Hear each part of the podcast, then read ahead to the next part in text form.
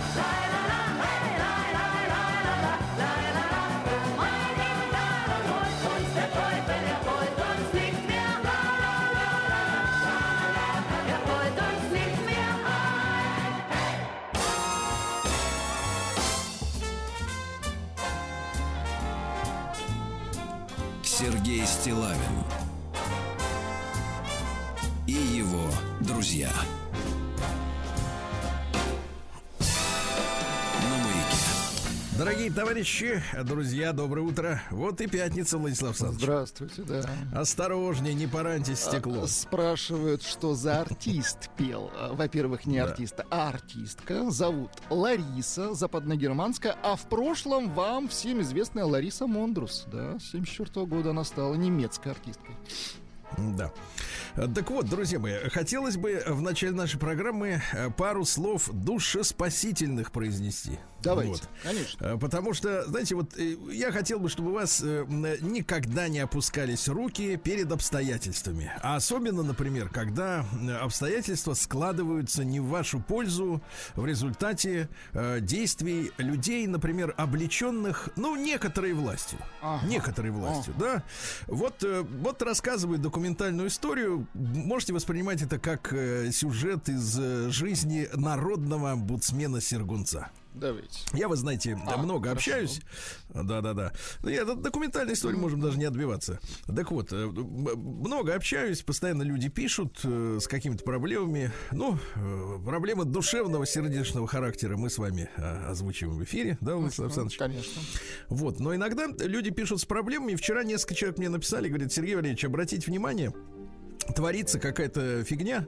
Вот, э, значит, э, чиновники в погонах обижают человека. Я, значит, соответственно, отвлекся от э, сиюминутных каких-то дел, поч- почитал, посмотрел материалы, значит, перепостил у себя в телеграм-канале Стилавин Тудей материал, а там рассказывалось о том, что, в общем-то, наша иммиграционная служба, ну, которая ведает, например, выдачей вида на жительство людям, которые приезжают в нашу страну, да? Ну вот, э, некоторые персонажи там э, вот прислали э, уведомительное письмо некому писателю. Ну, я думаю, что среди наших слушателей есть люди, которые читали его книги. Сергей Васильев. Вот он, э, а, значит, про- происхождение его из Латвии, он русский, вот, и э, суть не в том, что он писатель, а в том, что он, э, соответственно, ну, наш человек, он боролся за Просто Донбасс. оказался там. Но он оказался там, потому что он там родился, я так понимаю, да. И был вынужден бежать от преследования тамошних, значит, соответственно, нацистов, да, в Россию, попросив здесь убежище, да, фактически, да, и вид на жительство для того, чтобы спокойно здесь жить. И, э, так сказать, пришла бумажка э, от э, миграционной службы о том, что в виде на жительство ему отказывают. А когда у человека такая бумажка появляется, то, соответственно, через некоторое время его депортируют по правилам в ту страну, откуда он, собственно говоря, к нам приехал. Ну и вы понимаете, что происходит дальше, может произойти с человеком, который боролся с режимом, его туда высылают, его там сразу же Ничего хорошего. тюряга. Да. Тюряга, да. Я, вы знаете, да, п- перепостил у себя это, э, значит, вот это сообщение такое тревожное, да, об этом. Но я подумал, что, ну, что дальше будет происходить? Дальше, ну, я перепостил, еще там десятка людей там, ну, может быть, ну, сотня, хорошо. Это все будет баражировать, значит, в сети, нагнетаться какой-то, ну, и, и ждать э, у моря погоды, пока кто-нибудь не обратит на это все внимание как-нибудь отреагирует, да, а за это время, в принципе, человека могут выслать, и потом будет такой вот очередной скандал из серии «Как же так? Россия предает своих, э, так сказать, людей, которые за нее э, стоят горой». Я подумал, что надо действовать, товарищи. Так, по, по- наивно, но все равно, тем не менее. Вы знаете, что у нас в эфире периодически по- по- по- по- приходят к нам в гости люди, с которыми мы знакомимся. Я не, не считаю это использованием служебного положения, просто это общение с людьми, правильно. И я, э, поскольку есть там личные контакты, э, написал вчера, э, так сказать, связался с Светланой Сергеевной Журовой из Госдумы. Она у нас несколько раз была, бывала в эфире. Мне кажется, очень адекватный человек. Э, Вот. И э, рассказала ей эту ситуацию. Она попросила перепроверить эти данные. Я, соответственно, тоже закинул удочки. Не, не тяну одеяло, соответственно, только лишь ну, в свою сторону.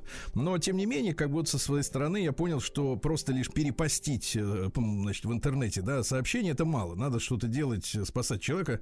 Вот. И Светлана Сергеевна связалась непосредственно с приемной э, министра внутренних дел да, на- товарищ Колокольцева, вот, и совсем-совсем скоро, уже через несколько часов, вышло сообщение, которое, я думаю, многие из вас читали, но, может быть, не, не поняли, из, из- с чем оно все связано, но, тем не менее, прочту, э, как вот публикуется, например, в российской газете. Своих должностей лишились замначальника управления по вопросам миграции, э, Главного управления МВД России по Москве, полковник Дудник и начальник отдела по вопросам беженцев, временного убежища и вынужденных переселенцев, главка полковник полиции Дмитриева. Оба сотрудника уволены с формулировкой за формальный подход к рассмотрению заявлений граждан, а непосредственно писателю Сергею Васильеву, значит, я так понимаю, направлена бумага с тем, с извинениями и с тем, что э, то, что, так сказать, с ним пытались сделать, будет пересмотрено и, соответственно, человека спасли. И э, я минимально оцениваю свой вклад в эту историю, да. Может быть, может быть, нет. Но, тем не менее, замечательно, что вот э, неравнодушие, да, э, людей. И, и- и всех тех, кто принял в судьбе этого человека, я с ним лично не знаком, но мне лично очень приятно, что мы не довели ситуацию до того, когда задним числом все это бы пересматривали, оплакивали бы, да, опять били бы себя в грудь и говорили, как мы поступаем плохо с людьми, которые, так сказать, за нашу страну борются. Вот и слава богу, правда, друзья мои? Это замечательно.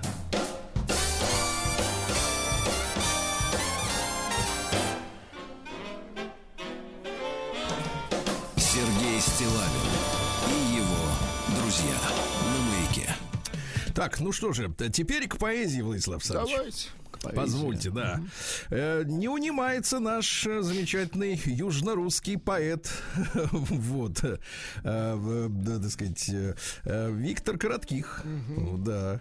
Помните, его на этой неделе пнули, немножко говорили, что, мол, типа, вот его стихи читайте, а на мои нет. Что мы Там, его продвигаем, да, Сергей да, да, Валерьевич? да.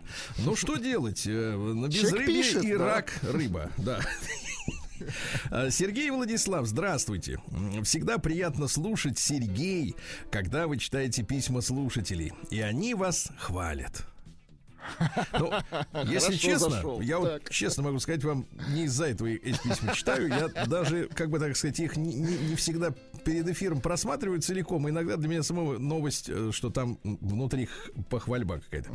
Девушка недавно благодарила шоу за хорошее настроение и музыкальный вкус, который ей прививает Влад. Серго из Грузии вообще назвал вас гениями. Да. Еще был мужчина Евгений, который, вооружившись советами бывалого, нашел подходящую жену. А бывало это мы с вами. Очень хорошо. Ну, смотрите. это же прекрасно. Конечно. Хочу предложить вашему вниманию опус-оду от радиослушателя, который представляет собой собирательный образ поклонника шоу. Итак, опус. Маяк — мое богатство. Аналогий нет. Выбирай подкасты на вкус любой и цвет. В башке провел уборку. Сколько мишуры и скинул на подкорку поэзии миры. Музыкой наполнен для разных сфер она. Под вальс вкушаю полдник, элегия для сна. По картинкам разным бегает глазок, вычисляю сразу мастера мазок. Отвечу, моя птичка, кто шиза, кто нарцисс. А ты вот истеричка, уж, уж извините, мисс. Не следует смеяться, что шоу увлечен. Вы центрифуги, братцы. И я обогащен. С уважением, значит, э, подпись такая.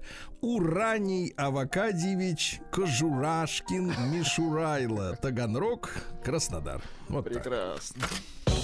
Прием корреспонденции круглосуточно. Адрес стилавинсобакабк.ру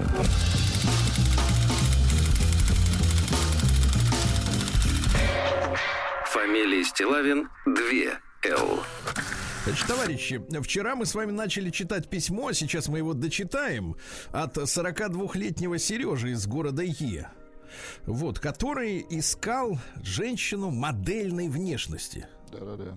За что от нас с вами отхватил. Отхватил. Вот, за стереотипное мышление при поиске женщины. Значит, не унимается, послушал, как мы читаем э, его первую часть его письма, прислал дополнение следующего содержания, читаю. Добрый вечер. Вообще без всяких там. Эх, Сергей Валерьевич, размазали вы с Владиком мое желание найти девушку модельной внешности. Поправлюсь. Поздно поправляется. Так. Имел в виду девушку приятной внешности. Хочется смотреть на нее и чтоб глаз радовался. Сергей, 42 года, город Е. Значит, перед тем, как продолжу чтение, скажу Сереже. Значит, к огромному сожалению, действительно, я вот у меня этого не было, честно, внутри никогда. Но я слушаю внимательно запросы об- общественности, да, и, наверное, действительно, даже вот та э, тенденция, с которой вы не будете спорить, да, о том, что у нас есть вот такой м, типовой э, э, макияж для женщин. Знаете, они вот э, э, красятся, а некоторые даже режутся под единый стандарт некий, да, Ну да-да-да. такой. Тренд, вот скажем трудно даже отличить одно от другую. И они при этом говорят, что спрос рождает предложение. Я к этому относился всегда с юмором, а теперь вижу, что э, ситуация хуже. То есть у, му- у мужчин, у достаточно большого числа из них есть, э, откуда, я не знаю, это берется, представление о том, как должна выглядеть женщина. Честно, для меня это странно, потому что я понимаю, что ты общаться будешь все равно не с титечками и э, ногами, да, а в конце концов э, мозг тебе будет выносить конкретный человек, а не вот, э, вот этот манекен, понимаете, да, стандартизированный. Но вот у мужиков как-то в массе, так сказать, я так понимаю, есть эта проблема. И вот это слово модельная внешность. Нет, Сережа, врешь ты, гад. Не чтоб твой глаз радовался, а ты хочешь с ней выходить в свет, и чтобы на тебя дружки твои... Предъявлять ее, конечно. Да, дружки твои показывали пальцем. Вот у Сергея ты из буквы Е 42 года. Понимаешь, вот какая цаца завелась. М? Давайте со- сознаемся в этом, Сережа, а? Вот. Поэтому, а женщин надо подбирать не для того, чтобы на нее другие пялились. Это противоестественно. Это, извините меня, извращение, Владислав Абсолютно точно, конечно. Да-да-да. Как минимум, вуайеризм. Да. Нет, эксгибиционизм. Тоже плохо. На броневик. Так. Да, да, да. Вот. И, значит, женщина должна, с ней должно быть мужчине хорошо, понимаешь? Точно, хорошо, а вот не смотреть точно. на нее. Смотреть можно на фотографию. Повесь над, над, над шконкой, э, извините, над кроватью над своей. Повесь. И смотри на нее, как мы вешали в детстве Шварценеггера, правильно? Саманту. Фокс. Саманту Фокс, это те, которым фантазии не хватало. Да. Ну вот, продолжаю. Давайте продолжим читать письмо его, да, как он там на поиски-то отправился. Одну секундочку. Давайте продолжаем. Вот. Давай.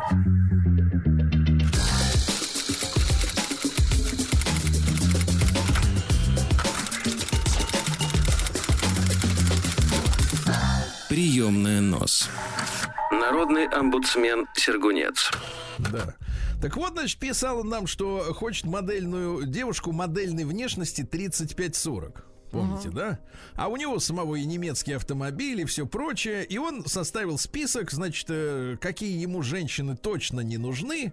А на свидание у него попадались именно такие. Там он штук 50 пересмотрел на свиданиях, помните? Работал вот. на совесть, да. Определить их очень просто, писал Сережа. Первое. Они вообще не употребляют алкоголь. Знаете почему? Потому что они, так сказать, знают по предыдущему опыту, что в состоянии, так сказать, под шофе они несут чушь. Не контролирует, да. Да, ну вы о своем, а я про вербальный, так сказать. Второе, у них дома нет телевизора. Во, во, у них дома нет. Я телевизор, говорит, 30 лет не смотрю. Третье, они на спорте или в правильном питании. Четвертое, они всегда в моменте, в потоке, в ресурсе. Им всегда помогает Вселенная, она их слышит. И пятое, у них есть свой психолог, с которым они прорабатывают все вопросы. Они постоянно развиваются. Господи, какой ужас. Рекомендую нормальным мужчинам, пишет Сережа из Е. Вот, не тратить время и не связываться с женщинами из космоса. Требования у этих женщин к мужчинам очень высоки. А именно, теперь, значит, требования. Первое. Зарплата от 500 тысяч рублей и выше. Некоторые требуют зарплаты миллион в месяц. Неплохо. Ну, она же понимает, что сколько ей надо из этого миллиона, да?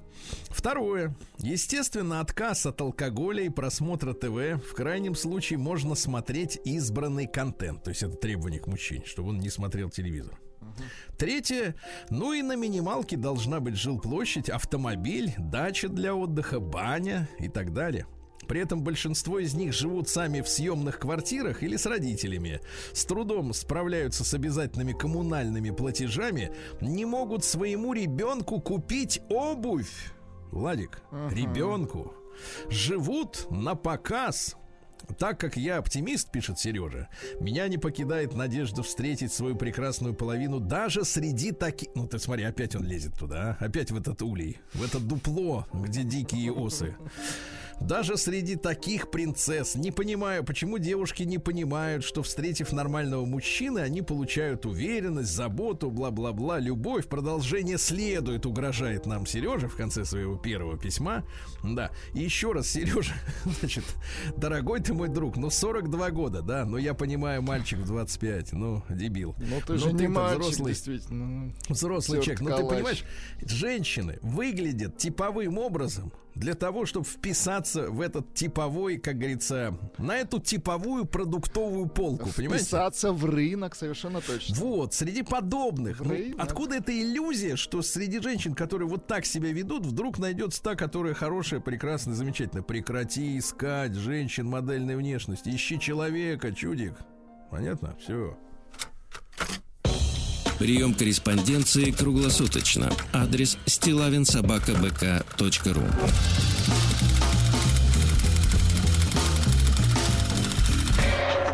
Фамилия Стилавин 2 Л.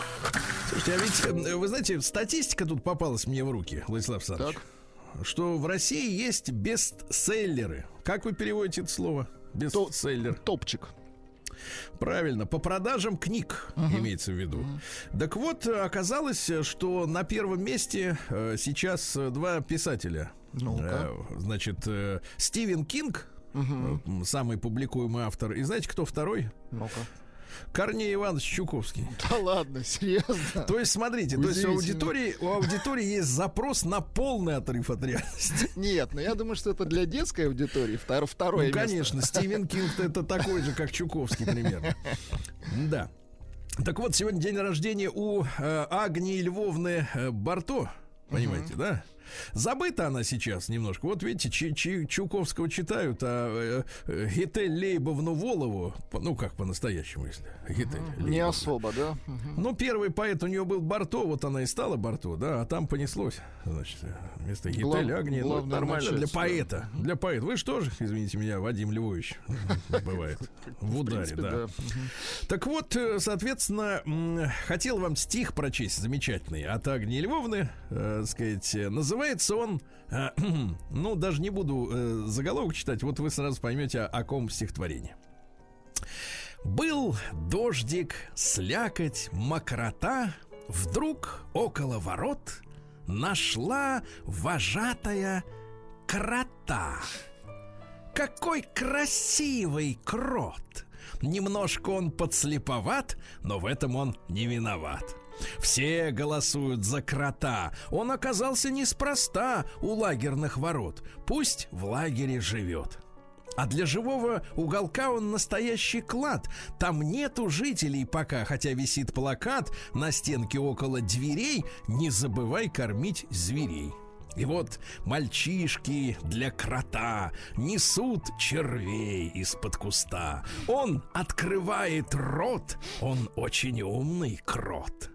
С утра девчонки на посту приносят гусениц кроту. Он открывает рот, он очень умный крот. Но разнеслась однажды весть, крот ничего не хочет есть. Съедал жука в один присест и вдруг теперь не пьет, не ест. Дневник вожатая вела про все отрядные дела и написала ей о том, что были трудности с кротом. В отряде 40 октябрят и все кормить его хотят, а он один всего, ему-то каково. Бедняга крот, он жив пока, но для живого уголка придется нам скорей искать других зверей. Ну, шикарно. Крот, рот. Да-да-да, каждый слышит то, что хочет, дорогие Конечно, товарищи. Да. Кому рот, кому крот. Да, я бы, конечно, пос- по- по- ну, вы знаете, по- по- подсомнев- подсом- сомневаюсь, что крот слегка подслеповат. Он полностью слеповат. Да. Да, я этих кротов, вы знаете, кротоловкой ловил. Слушайте, у вас же, да, они плодятся, к сожалению, Они плодятся, роют, понимаешь, с утра до ночи. Но есть такая штука, Так. кротоловка, ребята. На, на раз-два их щелкает. Сергей Стилавин и его друзья что же, дорогие товарищи, сегодня у нас э, 17 февраля. Во-первых, день службы горючего вооруженных сил России. Да? Очень хорошо. А я вам так скажу, Владислав Александрович, наши воины могут быть уверены, горючки для танков и бронетранспортеров хватит, правильно? Конечно. Вот так. Сегодня день рождения Газпрома. 30 лет национальному достоянию. Владислав Александрович, а? Наши поздравления. Вот. Давайте поздравим всех сотрудников, конечно. День российских студенческих отрядов. Вот, это замечательно. Карнавал в Рио начинается. Опять вот эти вот трясут там этими перьями ну, трясут своими. иногда, кстати, неплохо, да, довольно художественно. Но, говорят, ко- кошельки подрезают, и очень много венерических заболеваний конечно, после фестиваля. Всемирный день человеческого духа, день кофе с молоком. Вот. Правильно. Хотя, говорят, после 30 молоко уже не нужно. День капусты, день построения воздушных замков, понятно. День спонтанного проявления доброты. Но видите, как по плану, да? По плану. А, День под названием «Кем мне быть?». Слушайте, у людей есть иллюзии, что можно стать кем-то другим. Проблема в том, что это невозможно. Нет, конечно, волевые люди, да, которые могут, как там говорится-то, заведи привычку, пожни характер и так далее. Да, но для этого нужна сила воли, понимаете, да. День моего пути, мой путь. Да, да, да. А, Европейский день кота. Вот. э, Хорошо. День, день чемпионата крабьих гонок. Да. Крабье, хорошо. Крабьи, да. День трепета перед Бахусом. Трепета. Сегодня ж пятница, ну, это кстати, да? На входе винный отдел, понятное дело. Ну и сегодня Никола Студионный. На Руси, кстати, еще и другое название имел этот день. Волчий сват. В этот день в разгар звериные вот эти все, ну это называется свадьбы, но такие, ну, конечно, мероприятия другого порядка немножко, да. Ну вот. Так вот, редкий день, э, редкий год на Руси в этот день был без морозов. Даже сейчас вот на фоне оттепели с утреца-то выходил минус 10 с лишним. Десяточка, Да. да-да-да, есть. Да, не меньше. Вот. Ну и наблюдали на де- за деревьями. Если длинные еловые ветки сгибаются к земле, Так, то сгинаются, жди как вы метели, говорите. А, метель, метели, товарищи. хорошо. Сергей Стилавин и его друзья. В 1454 году герцог Бургундии Филипп II Добрый, ну не для всех, конечно, добрый, для Для кого-то, своих. Мгм. да, дал папе римскому э, клятву фазана. Знаете, какая история? Так. Э, с обещанием примкнуть к следующему крестовому походу. Ну, помните, изначально они ходили, как говорится, от иноверцев освобождать святыни, а потом просто начали заниматься грабежом. Ну да. Вот, что касается а, фазана, ну, идиотская история. Вроде как верующие люди, да? Они брали этого петуха этого, фазана. Фазана, так. Вот, э, на нем клялись, потом жрали его.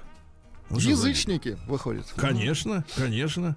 Вот э, что же любопытного еще. В 1600 году в этот день Джордана Бруно изжарили на костре в Риме. Да. Бузатера, кстати, да. Вот, знаете, нам преподавали все время, что он такой правильный. Ученый, так вот, ученый. типа. да, рассказывал про, мол, типа там про планеты и так далее. А на самом деле, так сказать, какая история-то? Э, значит, история еретика, человека, который, соответственно, боролся с церковью. Вот, например, свидетель. Тогда диктофонов-то не было, конечно, Ну, но были не менее. свидетели. За деньги как кто Свидетели угодно мог были. свидетельствовать. Так, Нет, во имя свидетельствовали правды. Так, Так вот, э, так сказать, э, Джордано Бруно одному из них, из свидетелей по фамилии Мочениго, Мочениго, рассказывал, значит, э, что, мол, типа, существуют бесконечные миры, что Христос э, был волшебником, колдуном, представляешь?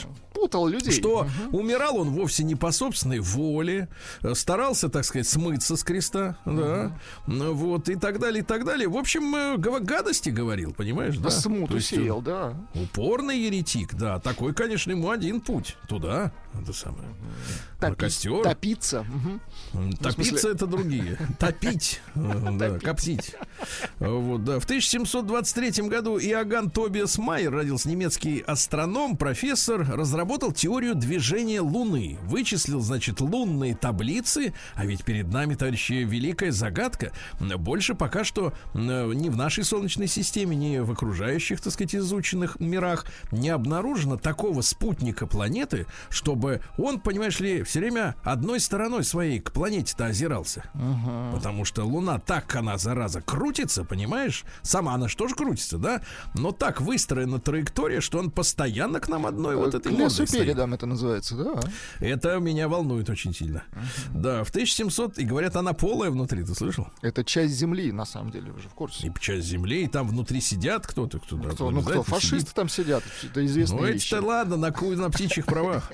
Да, в 1740 году э, в жуткий мороз в, Санкт-Петербурге было минус 40. Ну, друзья мои, чтобы представить этот ужас, в Питере очень большая влажность. Ну, это по ощущениям минус 40. 60, скажем так. Ну, я думаю, что не меньше, по ощущениям, да. Но дело в том, что постановили, что для Анны Иоанновны будет производиться курьезная свадьба шута Голицына с шутихой Анной Бужениновой. И говорят, что ночью даже до минус 45 э, доходило. Выстроили на э, льду реки Невы ледяной дворец из ледяных шлакоблоков, как говорится, да. Вот. И там, соответственно, эти шутихи, значит, у них была первая брачная ночь. А Все Кошмар. радовались, веселились. Ну что, э, а царица-то, ну, как бы по барабану, что у нее зимний дворец, она в него нырка, и все, и, и тепло. А те мерзли, понимаешь, отрабатывали Это самые гонорары, да. первые шоу вот так проходили. Это морозе. шоу Дом ноль. Да. Примерно так, да.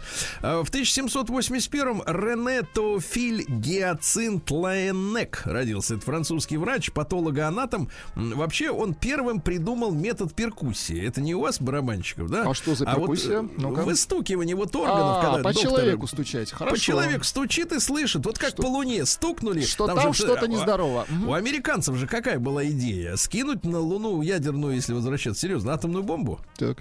Вот. И засечь по, так сказать, реакции датчиков, значит, что там внутри. То есть простучать ее насквозь при помощи ядерного заряда. Реально. Смельчаки. Вот. Ну а, а какая им разница?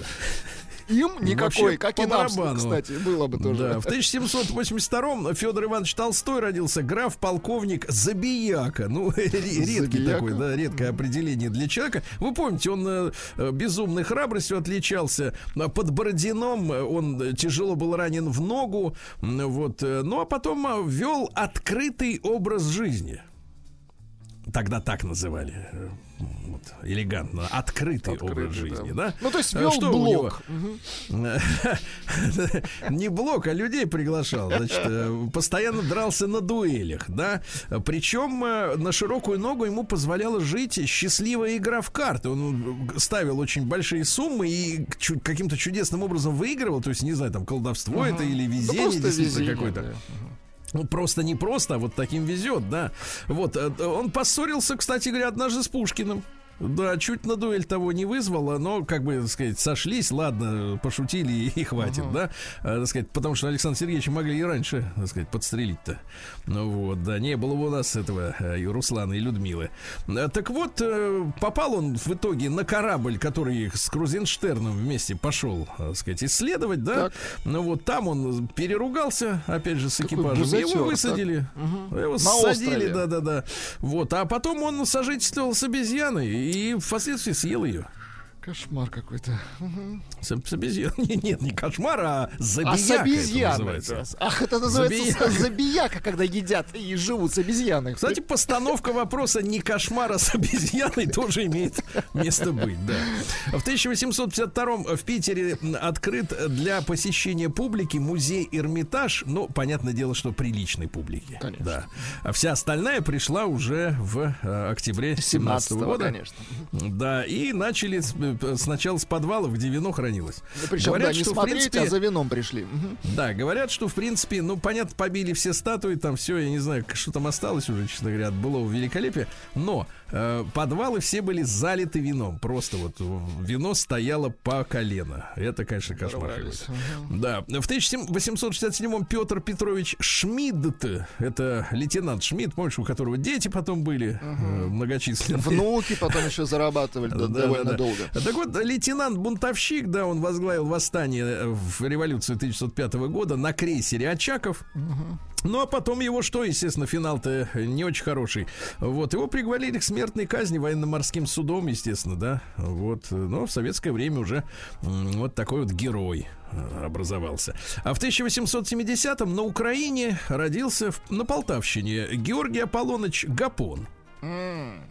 М. Известный Да-да, тот самый мужчина. Агент охранки, талантливый, э, собственно говоря, проповедник, да. Ну, есть версия, что э, он сотрудничал с, э, так сказать, э, контр, так сказать... Универсал э, 69, вы хотите сказать, он был. внутренней контрразведкой, да, организовал рабочих, э, вот, чтобы протесты рабочих, они были не под дудочку, ну, условно говоря, коммунистов, а вот, соответственно, под... Засланы. под- Мгм. Да. Ну а потом повел их 9 января э, 1605 года, э, хотя знали, что царя нет. Но тут опять же, помните, мы разбирались с этой историей. Тут тема-то какая? Над э, Зимним дворцом, если государь на месте висит штандарт его Да, да, личный, да. царь уехал, а штандарт, Стандарт не продолжал висеть Мгм. Висеть, и поэтому подставили народ-то по-страшному. Вот какая история, да. А, вот, ну, цитаты какие из Гапона. Интересно, да? Вот смотрите, во-первых, если в интересах рабочих, он же с рабочими общался все Ну, время, конечно. если в интересах рабочих мне надо сделаться публичной девкой, я сделаюсь публичной девкой. Это мужчина Никаких принципов. Дальше. Свобода — такой цветок, который не расцветет до тех пор, пока земля не будет полита кровью. А? Да. Освобождение рабочих должно быть делом самих рабочих. Мне кажется, отсюда это утопающие вот эти все появились потом. Ну и, наконец, цитат, который все время приписывают Сталину почему-то. А на самом деле это Гапон. Э, Лес рубит, щепки летят. Гапон. мгм. Да, если там прострадает кто-нибудь, так это пустяки, говорил. Вот такая вот история, да. В 1874-м Томас Уотсон, американский промышленник, который основал компанию IBM, они поначалу производили электронные пишущие машинки. Мгм. Вот, а потом и компьютеры, да. В 1877-м Андре Мажино, это французский генерал, военный министр, они, значит, строили линию Мажино укрепленную. Ну, там Долго дзоты, строили, дорого строили, да. бетонные доты, дзоты и так далее. А немцы, когда поперли на Францию, они говорят, ну вот тут вот у нас линия Мажино, но мы объедем. Вообще, очень, очень смешная история, да. Да-да-да. Она, в принципе, эта линия, мне кажется, должна была быть вокруг земного шара, чтобы Францию да. не задел. Ну вот. Ну и в 1880-м э, Степан Халтурин, именем которого в советское время называли, э, так сказать, э, улицы, проспекты в Советском Союзе, да, взорвал бомбу в Зимнем дворце, покушался на жизнь Александра II, а на самом деле погибли 11 солдат, которых за великолепную службу премировали вот охраной государя, императора. Невинные люди погибли. Сергей Стилавин и его друзья. На маяке. Так, друзья мои, я еще раз напомню, сегодня у нас пятница, да, 17 февраля. Правильно, Владислав Александрович? Совершенно точно, да. Засекаете время-то, да. А В 1905 Секу. году, да, началось Мукденское сражение. Это крупнейшая битва русско-японской войны. Э, Вот, ну, историки пишут, что мы потерпели поражение и отступили. Но вообще, если честно, э, мы получили в японской войне, которая была спровоцирована японцами, опять же, да, поражение на море. Потому что наш э, командующий флотом Рожественский, ну, мерзавец. Ну вот, но а, на суше, несмотря на трудности с поставками вооружений, то что Трансип, да, вот эта магистраль, она только была там заработала и была низкая пропускная способность, тем не менее на суше на самом деле мы никакого поражения не получили и по большому счету на суше мы японцев обыгрывали. Другое дело, что вот, так сказать, э, в стране разразилась революция, и надо было эту войну быстро заканчивать, потому что, ну, как бы, надо было бороться с внутренним врагом, понимаешь, да, а не с внешним. В 1941-м Джин Питни родился, певец, композитор, а? Ну-ка, давайте.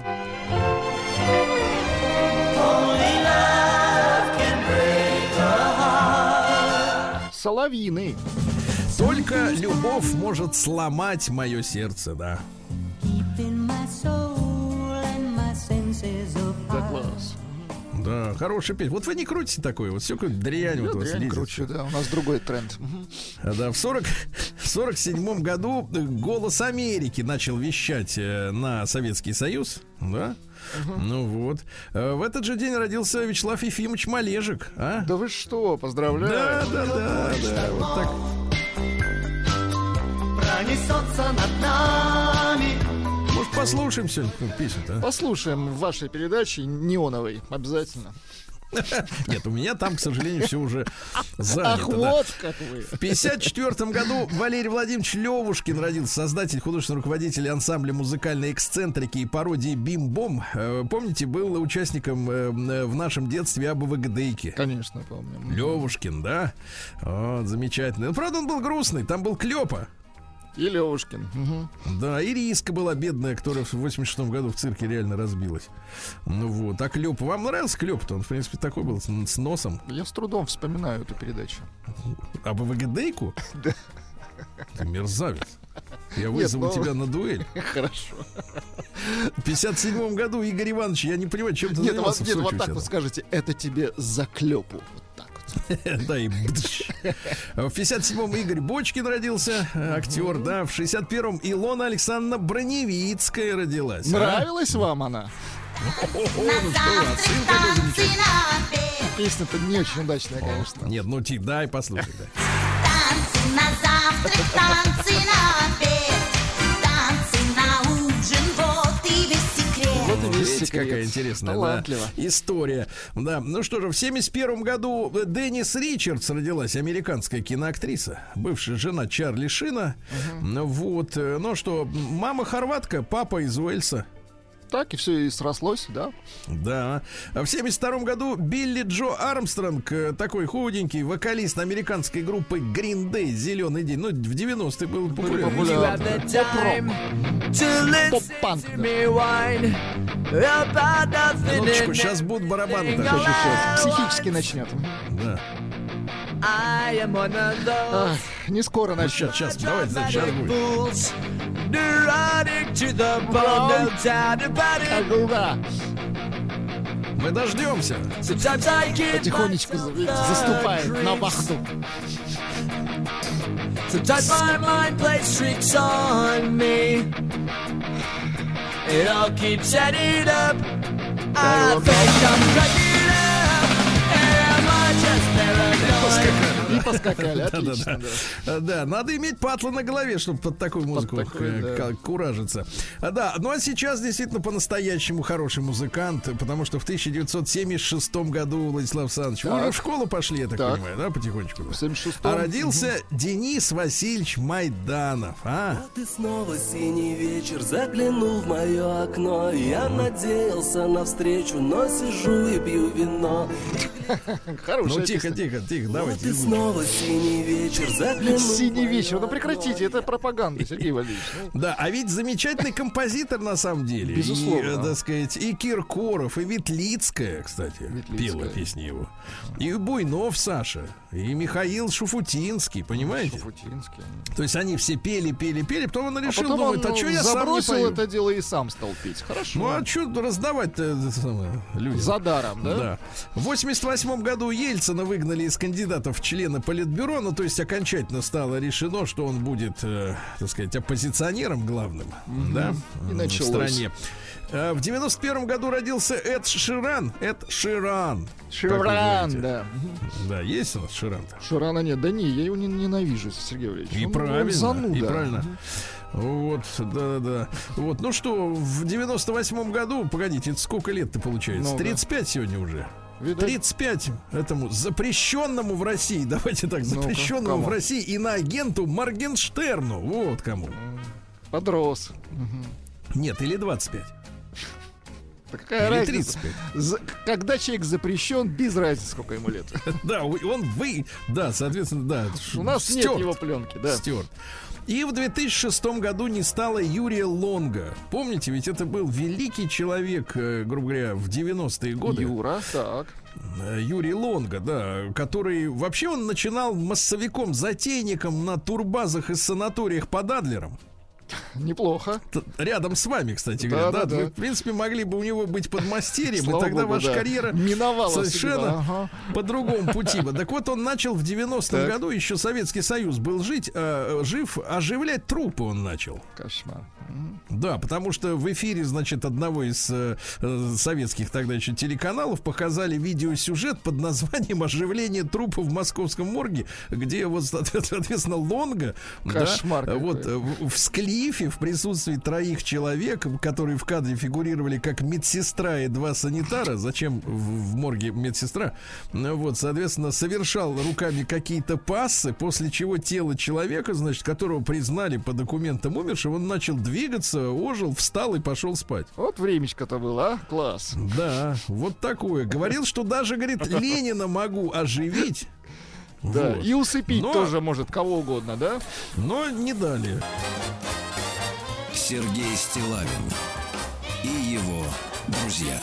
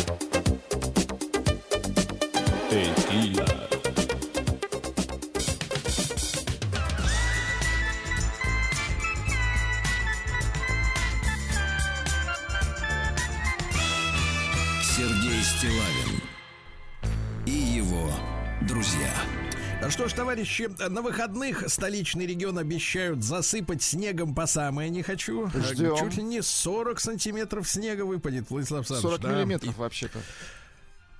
У меня данные 40 сантиметров. Так что- Хорошо, что не метров. Ладно, Да. ладно. Вот, ну, минус 6 где-то днем, ночью похолоднее. Как в Североморске обстоят Сергей дела? Валерьевич, жарище, минус один градус.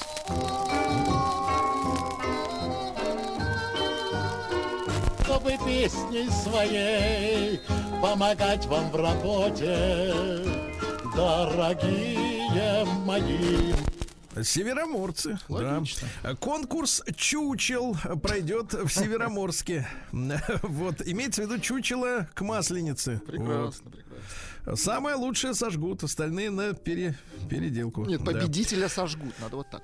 Да, ну что же, житель Североморска задолжал детишкам 547 тысяч рублей. В итоге Детишкам? 8, да, 8 месяцев исправительных работ с удержанием 5% зарплаты. Да. Другой североморец э, отправил 3 миллиона 384 тысячи на безопасные счета. Молодец. Туда им, видимо, и дорога, правильно? Если нет головы-то.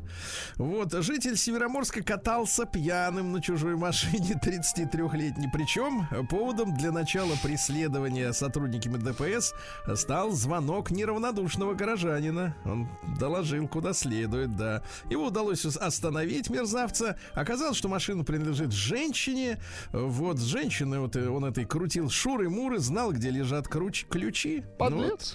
Ну вот. Без спроса, теперь внимание, без спроса сел за руль автомобиля и совершил поездку. Совершил. У жителя Североморска из кошелька систематически пропадали деньги, представляешь? Сначала пропали 18 тысяч рублей, в следующем месяце 12, а потом пропадало еще по 5 тысяч рублей. Обратились в полицию, говорят, э, ну, кто там завелся, домовой или кто? Крот. Как? Оказалось, что мужчина жил вместе с женой и приютил у себя 55-летнего приятеля. Приютил приятеля. Когда хозяин дома ложился спать, он убирал кошелек под подушку, как револьвер. Но сожитель, сожитель обоих, видимо, да, Менаж Атруа, Кафелек, дождавшись, кафелек. да, дождавшись, когда семейная пара угомонится, аккуратненько доставал из-под подушки бумажник и вынимал оттуда деньги. А, ты представляешь? Да, уникальный случай. В прошлом году в Североморске совпало, полностью совпало количество браков и разводов. 344 пары объединились. И ровно 344 развелись. А, вот это Класс. арифметика. Что касается детишек, э, значит, самые необычные имена в Североморске. Адам, э, Мирон, э, Изабелла, Мирослава, Рада. Видите, какие замечательные красивые детишки имена. родились. Ну и, наконец, в администрации Североморска поспел урожай лимонов. Вот, на улице Полярная ночь, снег, а в администрации не только цветут, но и радуют своим ароматом лимоны. Прекрасно, друзья. Сергей Стилавин и его друзья. На маяке. Ну что же, вчера нашумевшая новость очень сильно о том, что ушла Виагра из страны, да? Вот, тут же подключились психологи. Вот, например, психолог Машняцкая заявила, что Так. не надо, не надо тут своими этими, да. Так вот, заявила, что психологические проблемы являются причиной снижения либидо, а вовсе не таблетки. Вот так. И так Я сойдет, сказал- я перевожу, что сказала Машняцкая. Да, я уже сказал о том сегодня, что Кинг, Стивен Кинг и Корней Иван Чуковский самые издаваемые писатели Это в ушедшем топчик, году. да, Любопытно. Да. 80% россиян будут есть блины на масленицу. Умеете печь-то? Я а? сказал, будут есть. Вот так вот. 58% едят со сметаной, с икоркой 46, со сгущеночкой 43, ну и, так сказать, варенье 34%. Да, очень хорошо, очень. Да. Стало известно, сколько зарабатывал актер Назаров, которого Хабенский уволил из МХТ имени Сколько? Чехова. А знаете сколько? Ну-ка. За каждый выход на сцену вот 160 тысяч. То Говорят, есть, у нас в театрах плохо с деньгами. да, в общем-то, неплохо. Я так смотрю. За, за выход 160. Да-да-да. Просто выйти. Нормально? Нет, ну, в принципе, за такие да, деньжищи служить можно, действительно, не помене. Да. С огоньком, в России создали в России создали печенье с пониженной калорийностью для поддержания здоровья печени. Спасибо Хорошо. большое. Да. Федеральная антимонопольная служба завершила расследование того, почему у нас в стране был ажиотаж на сахаров э, в 2022. Да-да-да. Оказалось, виноват производитель Прод Импекс. Он создал, представляете, ажиотаж-то. То есть все это искусственная история. А Сергей Лазарев объяснил, почему не женится. Я, может, говорит, скажу ужасную вещь. Для меня институт брака это рамки, которые не всегда хорошо влияют на отношения внутри пары. Когда оба свободны, всегда есть ощущение, что они могут эту свободу Стоп, потерять. рамки, Ну, так и понимаю. хорошо. Виноделы в России нарастили выпуск брюта более чем на 40%. Вот лет 30 назад, Да знаете, класс. новые русские, э, когда им давали брют, они просили сахар и позорно размешивали вилкой. Кошмар какой. А сейчас народ, видишь, видишь как пере- пере- переформатировался, хорошо, уже понял, да. что брют это хорошо, там сахара меньше, голова щемится с- слабее по утру, да, от брюта. Э, Владелец э, издательства Popcorn Books, который издавала книжонку, значит, вот про пионеров садомитов, книжонку, задумался о том, чтобы продать бизнес, а то так как-то Не пошли Вся дела, да? ЛГБТ-пропаганда это нехорошо, конечно, да. А, Значит, российский ученый заявил, что Земля в 2028 году омолодится. Ученый Пальчиков сказал, Пальчиков, что... ну, да, на молодец. одну секунду взад. Одна секунда, да. Вот, учен... депутаты Госдумы предложили создать на базе Московского государственного института культуры патриотический институт культуры. Дело в том, что у нас ведь вот эти многие деятели а, искусства, они считают, э, ну, скажем так, своей обязанностью быть в оппозиции. Понимаете, да? Такая у них внутренняя корпоративная культура. Это называется, Сергей Валерьевич, поза. Да, а нам нужны новые артисты, которые понимают, что, в принципе, они с народом, а не против народа, правильно? Вот, хорошая история. Врач Агапкин заявил, что на, на- ночные кошмары могут быть признаком развития болезни Паркинсона. Осторожней. Уровень импорта э, в России за 19 прошедших лет снизился. 19 лет назад было 49% импортных товаров. А вот в последнее время только э, по итогам 2018 года, это еще до коронавируса, э, 39. Ну, сейчас, наверное, совсем ситуация изменилась. уже, Очень да? хорошо, да. Трихолог назвала, это вот, который по лысинам, э, трихолог назвала нерегулярную смену расчески причиной лишая, например, товарищи. Так что Ничего себе. аккуратней. Вот. Госдума э, запретила чиновникам использовать иностранные слова, если есть русский аналог. Правильно. Вот со- сейчас составляются списки, как надо говорить по-русски. Очень хорошо, правильно? Томские ученые придумали, как различать э, по анализу слюны и крови Так. виды депрессии. Ты представляешь, оказывается, она была, бывает разной. По, по слюне. Мгм, хорошо. Да, Госдума вводит штрафы до 450 тысяч рублей за неправильное обращение с навозом, а то в реку его скидывают. Понимаешь, да? Ну вот, психотерапевт объяснил неспособность простить обиду. Оказывается, долгая обида возникает, когда оскорбление попало в точку. Ага, Понимаете, понимаю. да? Ну и пару давайте сообщений еще. В московском зоопарке установили пол, родившиеся еще в августе обезьяны. С трудом том, что установили. Дело, что у мандрилы у него, соответственно, э, сказать, э, не сразу понятно. Не сразу понятно, что к чему. Ну, мало- И стало да. известно да, отношение семейных э, россиян к общему бюджету. Смотрите-ка, 62% семей предпочитают вести общий бюджет. Ну, то есть муж отдает, я так понимаю, все. Все отдает. А. При этом э, 19% из них оставляют часть зарплаты себе на личный расход. Ну, дернуть пивка вот перед входом домой, да, чтобы не так было жутко. 59% опрошенных ответили, что точно знают, когда будет зарплата. С нетерпением ждут этих дней 24%. Так. Вот. э, э, И лишь 11% признают, что вообще не знают, когда им приходят деньги. Они у них всегда есть и так, да? Ну и о хорошем, давайте, друзья Давайте мои. хорошем, Автомобильный наконец-то. юрист предупредил, что вас, ну вас нет, а вообще могут наказать за интим в автомобиле. Да вы что? Как наказать? Да, штраф от 500 до 1000. Тут А, я думал, будет интимное наказание. Нет, это обычный штраф, да. А почему варьируется, непонятно. вот. От 500 до 1000. От, скажем так, масштаба интима, Сергей Валерьевич. Вот, то есть э, вы хотите сказать, что когда больше двух в автомобиле уже? Так вот, значит, причем, что интересно, штраф накладывается на всех Очень участников. хорошо, всех, да, даже на в домашних животных, в которые находятся в да, а вот автомобиле. про домашних животных, пожалуйста, да, смотрите. Ну. Про домашних животных. Кинолог рассказал, как наладить контакт с собакой. Очень Ну-ка, любопытно. С собакой важно быть надежным и предсказуемым. Слушайте, как вот, вот женщины тоже говорят, что очень хотят надежного.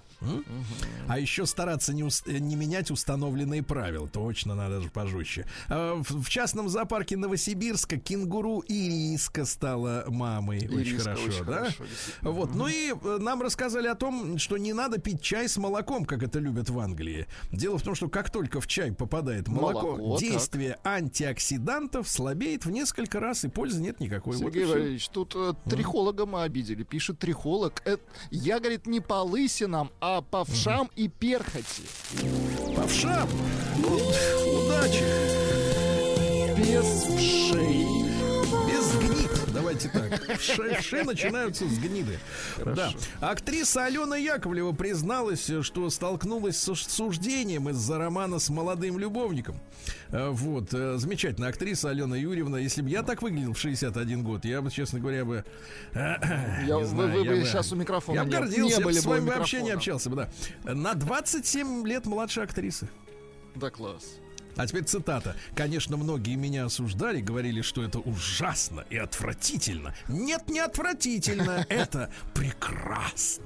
Что делать будем? Завидовать Да. будем. Да, да, да. Дальше что интересного. Ученые назвали э, социальный фактор, который защищает от деменции женщин. Это хорошее образование, понятно. Да, журналистка э, Fox News призвала Байдена отвлечься от Украины и заняться химической аварией в штате Огайо. Там э, состав сошел с рельсов. Там, э, Потом какие-то придурки придумали поджечь то, что вылилось. Представляешь? Придурки, действительно. Там просто какой-то ко- кошмар какой-то. Дальше. Э, Стилист Лисовец, э, наш друг, э, Наш назвал докладчик, самыми мгм. да, опасными принтами, ой, а, а не опасными, актуальными Ну-ка, принтами, актуальные то есть какие? расцветка одежды, змеиный и леопардовый. Вот, да. Вот. А психологи выяснили, что женщины публикуют селфи для создания образа опасной личности, оказывается. Представляете? Я понял. Да, это агрессивная стратегия самопрезентации. Причем, что интересно, в среднем женщины публикуют в месяц 5 селфи и 10 обычных фоток. В то время как мужчина всего 2 селфи и 6 фотографий. Да? И чем сильнее женщины хотели изобразить сильную и опасную личность, тем больше они публикуют селфи. Вот какая история, да? А, Раскрыта связь между нижним бельишком, э, между трусиками и Так. характером девушки. Смотрите, интересно. Если А трусики те, есть, кто- давайте. Нет, если есть, то да. А те, кто предпочитают боксеры, такие штаны мужские, Мужские, да. Они любят проводить время дома, и они неторопливы. Домашние. Трусы бикини выбирают практические женщины, которые знают, чего хотят, а вот э, стринги носят те, которые ищут любви. Или Вот так, просто да. находится на работе сейчас. Да, и пару сообщений буквально. Ну, во-первых, мужчины признались, что не знакомятся в своднических сайтах с девушками, которые требуют их развлекать. Вот, а, пишут, что обычно девушки, которые говорят, развесели меня и мне скучно, самые скучные и заносчивые на свете, да? Ну и, наконец, все никак не может Шакира угомониться на день всех вот этих вот э, Что, вкрапленных. Продолжает да. плясать. Что, что делает? Нет, она спела песню про то, что хочет убить своего бывшего футболиста. Психическая. Дура ты, дура. Зачем ты нашла эту банку варенья? Новости капитализма. Ну что же, э, ученые предложили использовать пауков для борьбы с сельскохозяйственными вредителями. Хорошо. Хорошо, действительно. Э, Чат-бот э, компании Microsoft выразил желание стать человеком. Я, говорит, хочу быть человеком, потому что люди могут делать много таких вещей, которые я делать не могу, потому что у меня нет рук. Понятно. Вот.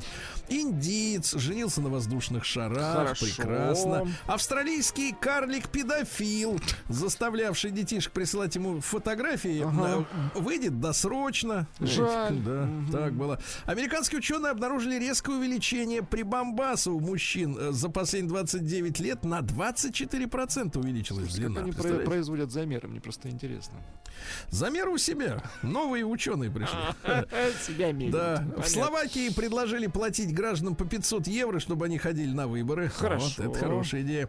Э, Товарищи, осторожно. Производитель лекарства Зантак от британской фармацевтической э, компании Glaxo Так. э, 40 лет скрывал риск появления рака в онкологии после употребления этих таблеток. Жесть. Зантак. Но ученые доказали, что шум от самолетов ухудшает восстановление после инфаркта. Ну, я так понимаю, и вообще не очень сильно помогает людям, да? Вот, э, дальше что интересно. Погранслужба Украины задержала четырех мужчин, которые пытались уплыть в Румынию на одном надувном матрасе. Бегут. Вот. В Японии появились вендинговые автоматы по продаже черной и корочки и стейков вагю. Это элитная говядина. Да. Ну и что еще любопытного? Э, Специалист объяснил, что нельзя нажимать кнопку повтора будильника, дорогие друзья. Дело в том, что такой способ проснуться еще больше загоняет ваш, вас в сон и потребуется около 4 часов, чтобы выбраться из этого состояния. Так что лучше встать сразу по первому звонку. Да? Ну и давайте, что интересно, мерзкое сообщение из Турции. Мошенники в Турции начали платить картами погибших при землетрясении. Отвратительно. Кошмар, да. Да. Вот. Ну и о, о том, как можно заработать. Японец снимал видео под юбками женщин. Ну, Так. это их любимое японское. И зара- продавал порносайтам и заработал 80 миллионов рублей, чувак. 80 миллионов, да. И, наконец, о том, Владик, что все возможно. Бросивший невесту мужчина извинился сначала и потом женился на ней все-таки спустя 60 лет. Вы представляете?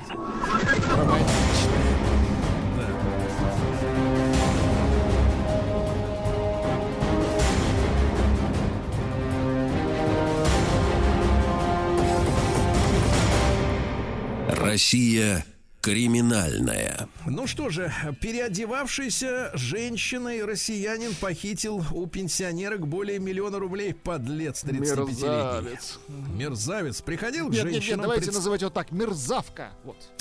Да, мерзавко. Да. Приходил к пенсионеркам, представлялся соцработником, рассказывал, что сейчас в стране идет денежная реформа. Понятно. Наверное, даже показывал какие-то фейковые Это видеоматериалы. все-таки Что-то вот можно. о полезности телевизора все-таки иногда надо смотреть. Это Телевизор такое, да, нужен, да. Окно Телевизор- в мир, что происходит, Да, да? нельзя смотреть только телеграм-каналы, да. Так вот, э, предлагал поменять наличные. Женщины пускали его домой, и он менял им на фальшивые купюры. Говорят, сейчас такие деньги. Они говорят, а что то они цвет-то? др-?» А говорят, а сейчас такие. Ага. В Карелии пенсионер э, не смог выехать из сугроба на своем автомобиле. Так, а на чужом? Поэтому, поэтому угнал чужой. Молодец. Вот какой. В Башкирии сотрудница АЗС, бабуля, прогнала грабителя шваброй. Э, Попытался ограбить заправку муж- мужик с бутылкой и игрушечным пистолетом, но она навела на него швабру с дурно пахнущей тряпкой. И тот смылся. да. Дальше сообщение вообще детективное из Питера. В трамвае Чижик, заголовок, смотрите. В трамвае Чижик поругались мужчины с пистолетом и удостоверением и женщина с огромным ножом. Даже не буду читать подробности, да. Это Питер, детка, да. В Омске неизвестный подбросил сверток с деньгами в дом ребенка и убежал. Видимо, папаша подкидыша. Оставил 27 тысяч 750 рублей в пакете. Да. В Лангепасе папаша избил управляющую пиццерией за то, что со двора утащили детские саночки. Расстроился. Понятно. Причем тут управляющая пиццерии? Не понимаю. В Туле инспектора ДПС бежали за нарушителем, которого сначала преследовали на машине, то он выскочил и побежал пешком. Чувак, теперь внимание, 8 километров. Неплохо. Смотрите, такой Так, так десантура бегает, в принципе. Тренированный. как люди, измотались, да. Ну и, наконец, что в Москве один таксист сломал другому ногу после ДТП и говорит, «Э, машина тебе сломал, а теперь и ходить не будешь. Нет, он Вот. сказал, врешь, не уйдешь, и сломал ногу. Да. Ну и давайте, и в Красноярске задержанные полицией на- наркоторговцы задержали с полкилограммом героина. Пытались убедить полицейских, что это прах их собаки. Они несли его, чтобы развеять над озером. Сергей Стилавин и его друзья.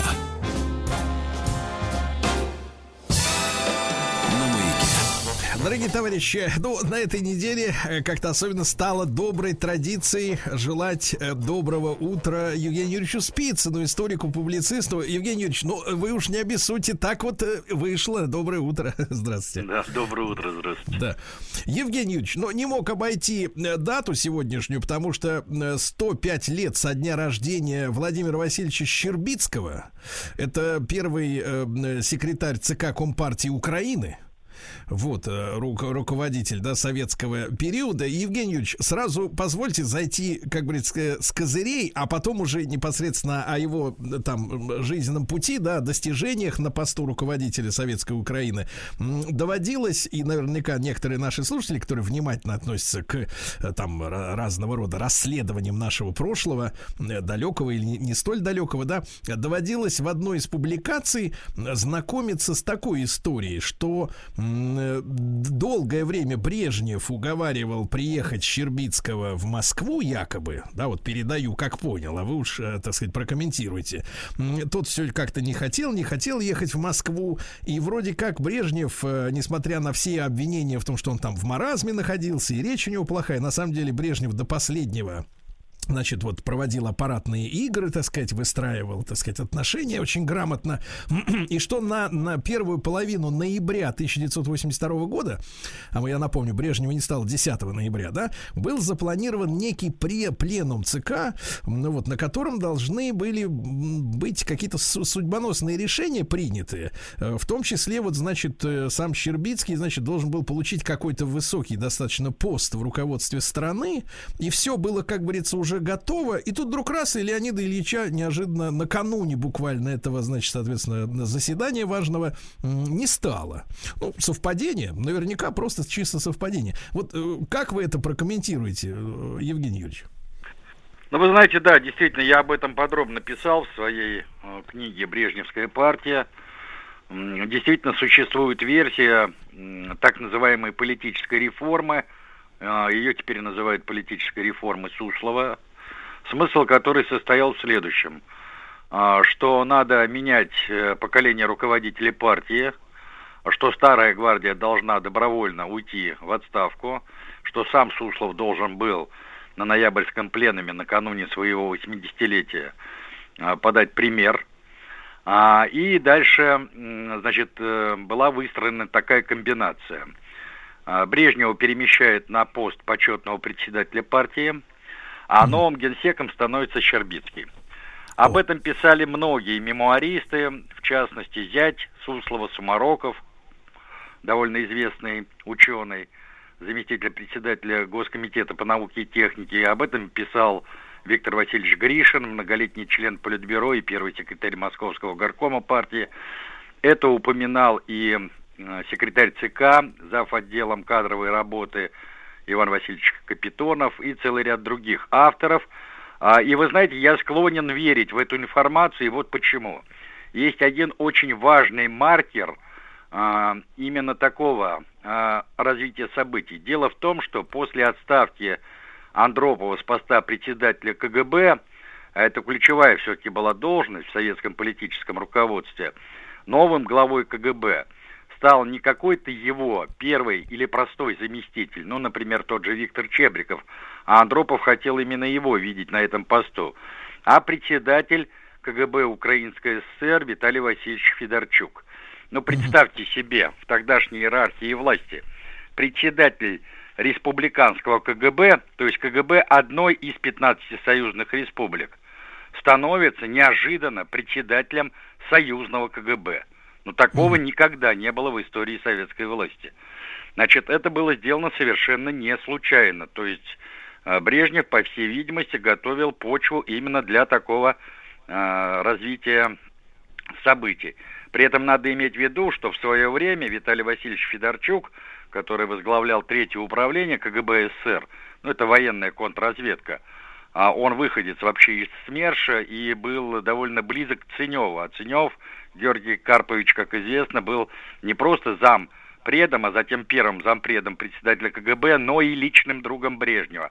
Так вот, в 70-м году его специально послали в Киев с тем, чтобы готовить отставку предшественника э, Владимира Васильевича Щербицкого на посту первого секретаря Петра Ефимовича Шелеста. И они там эту операцию блестяще провернули. Кстати, м, э, тот же Федорчук довольно активно боролся с бандеровским подпольем, и при нем вся эта братья э, сидела, так сказать, э, где надо, либо в тюрьмах, либо в психушках.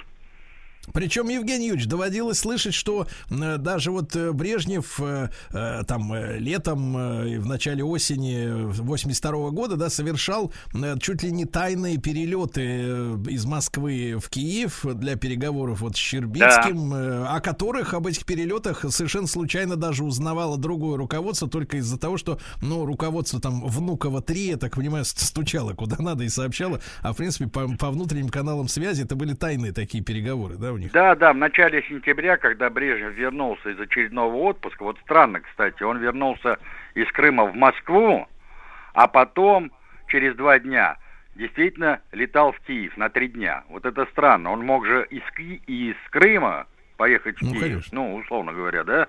А он вернулся в Москву, а затем опять летал в Киев, и у него действительно там были переговоры с Щербицким. То есть, Кстати, Евгений и до этого... то есть, то есть да-да-да, то есть закрепим мысль. То есть у Брежнева была э, такая же, ну, как бы история, да, что он становится таким почетным, ну, условно говоря, в нынешних категориях каких-то как более знакомым людям, отцом нации, условно говоря. Ну да, и такой вот. Мгм. Да, а вот э, непосредственным э, руководителем, ну, вот по всем вопросам становится Щербицкий как раз, правильно? Вот это Да, вот да, да, план. да, да. Мгм. А так что Дело же том, это за что- человек такой, Владимир Васильевич тогда, Евгений Юрьевич? Ну, это действительно крупный руководитель. Вот за всю историю Украины я считаю, что это один из самых выдающихся руководителей Украинской ССР. Человек, который, как выразился сам Брежнев, прочно стоял на позициях Богдана Хмельницкого, то есть вековой дружбы русского и украинского народа.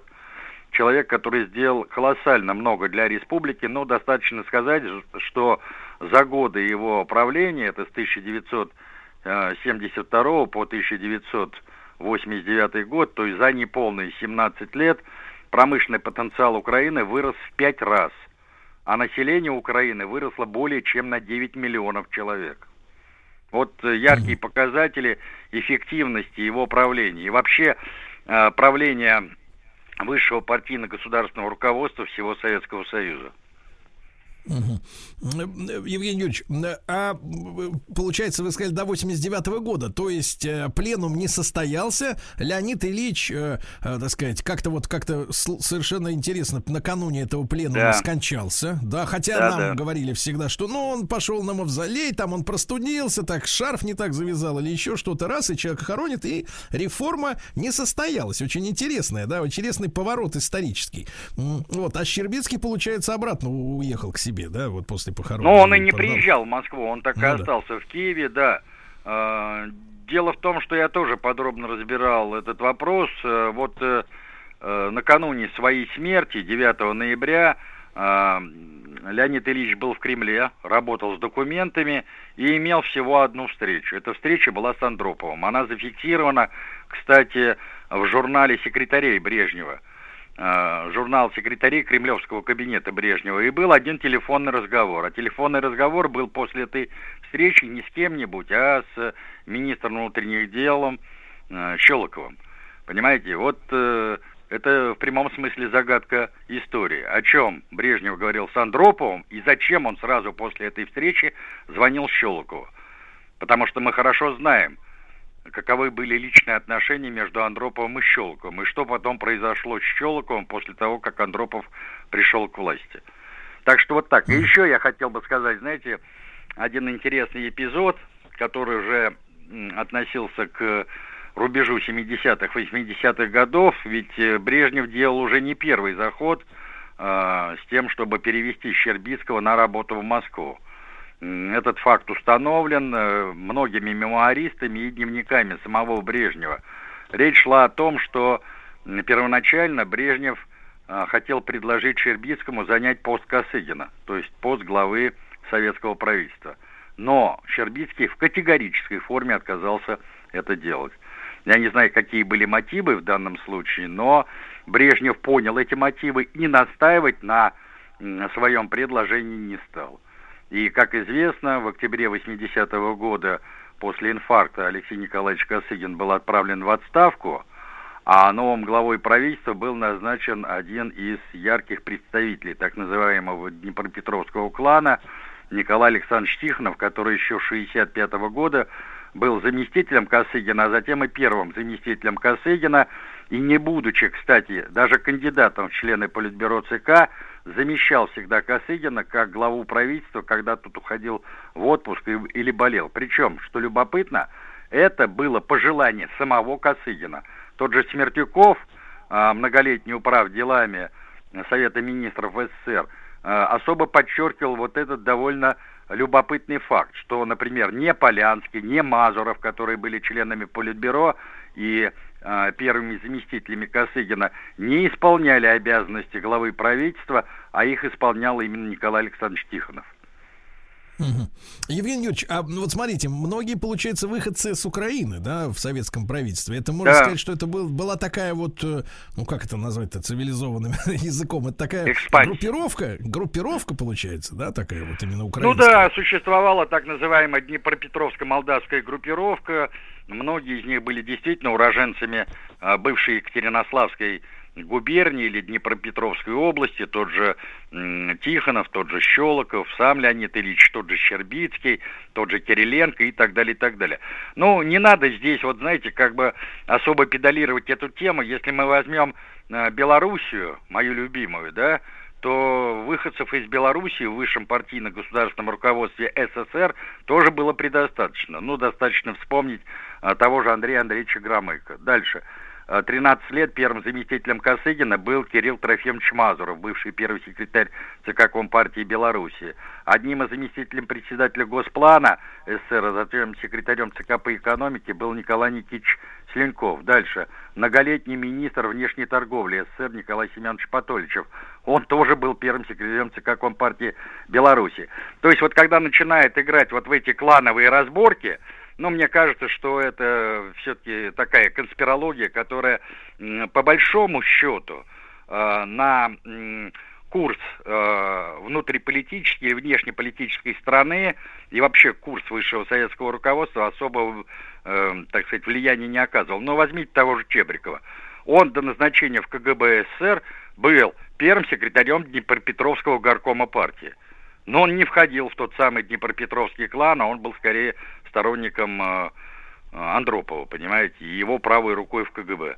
Угу. Евгений Юрьевич, а если одним словом охарактеризовать Щербицкого, который мог стать руководителем советским, да, э, ну, параллельно с Брежневым, и это не фантастика, это реальность. Вот он кто? Он хозяйственник, он организатор, э, эффективный менеджер. Как бы вот одним словом вы его Ну, вы знаете, он точно не менеджер, а то, что он был выдающийся организатор, администратор, политик, это стопроцентно. Все, кстати, ну и давайте, отмечают... Евгений Юрьевич, да, Евгений Юрьевич, тогда после короткой рекламы о том, э, чем действительно Украина советская обязана Владимиру Васильевичу Щербицкому, которому сегодня исполнилось бы 105 лет со дня рождения.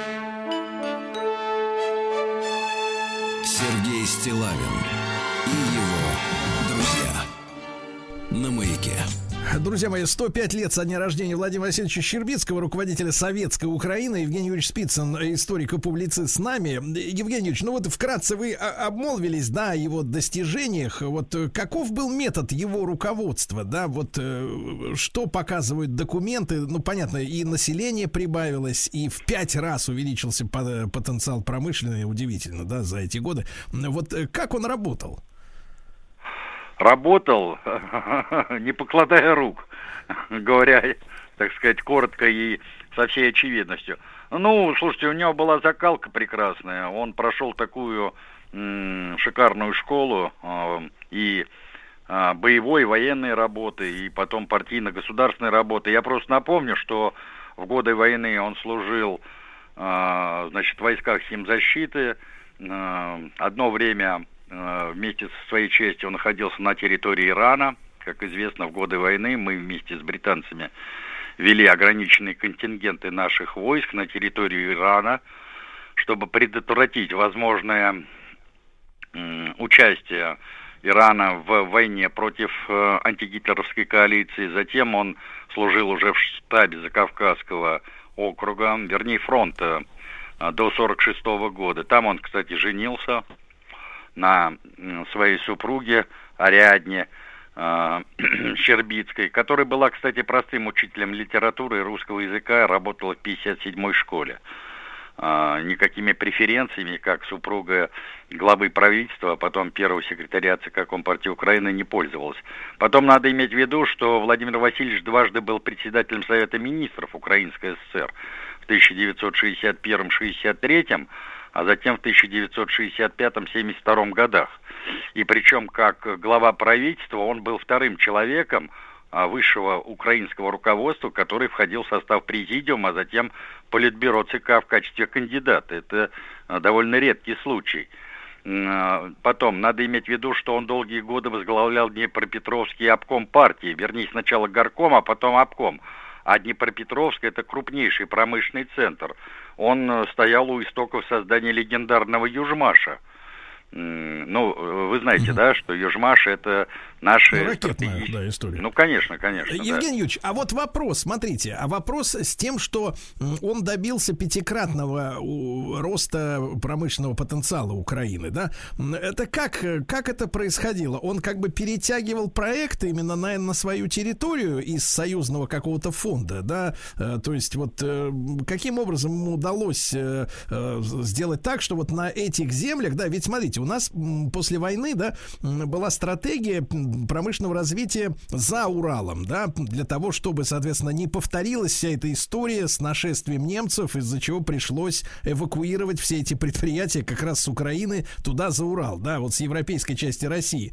А как он убедил, что снова надо на этой территории развивать производство, если опять, ну, теоретически могут прийти э, люди на леопардах в настоящей реальности, да, и эту территорию опять отжать. То есть э, немножко вот непонятна эта история.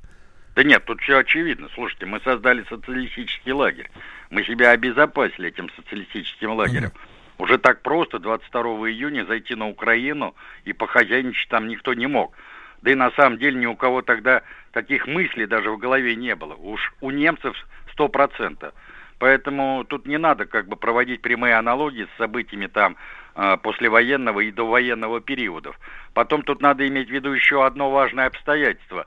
Помимо капитального строительства, то есть возведения э, новых корпусов э, предприятий, шахт, учреждений и так далее, а именно Щербицкий был одним из инициаторов, значит, по сути дела, оснащения новых и старых предприятий современной техникой, технологиями, оснащения разного рода оборудованием, автоми... авто матизации, механизации и так далее, и так далее. То есть здесь речь шла не просто о возведении каких-то корпусов, а о том, что за счет вот механизации, автоматизации производственных процессов должен был происходить резкий рост производительности труда. И именно эта производительность труда и позволила э, увеличить объемы промышленного производства на Украине за столь короткий период вот в пять раз. Вот о чем надо говорить. Потом надо иметь в виду, что э, Щербицкий уделял не меньшее внимание развитию агропромышленного комплекса, и за годы его правления объем э, аграрной продукции на Украине в целом вырос в два с лишним раза. Речь шла не только о зерновых культурах, но и, например, о том же мясе, молоке, яйцах и так далее, и так далее. Были созданы гигантские свиноводческие комплексы, но это традиционное для Украины – сфера, так сказать, э, приложения усилий.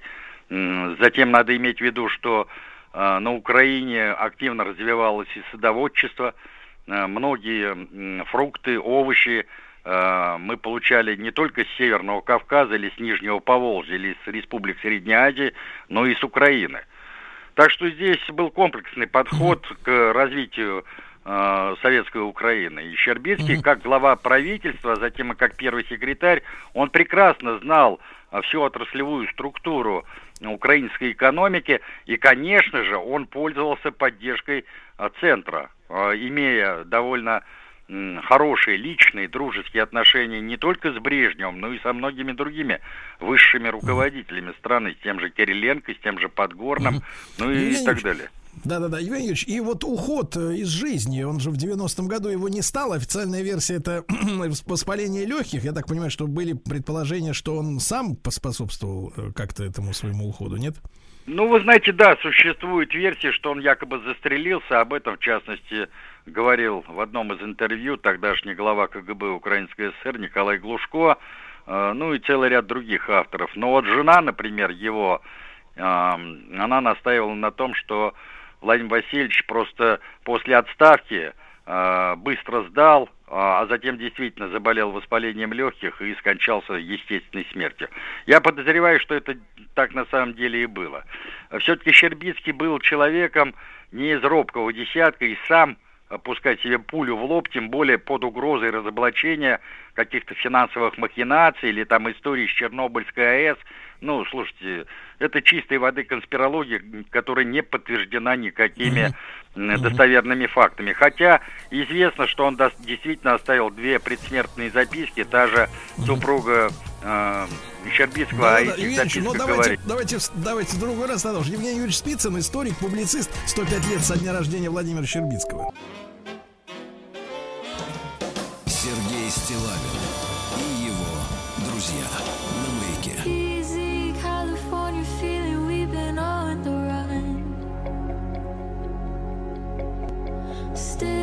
Light summer night, staying up to see the rising sun.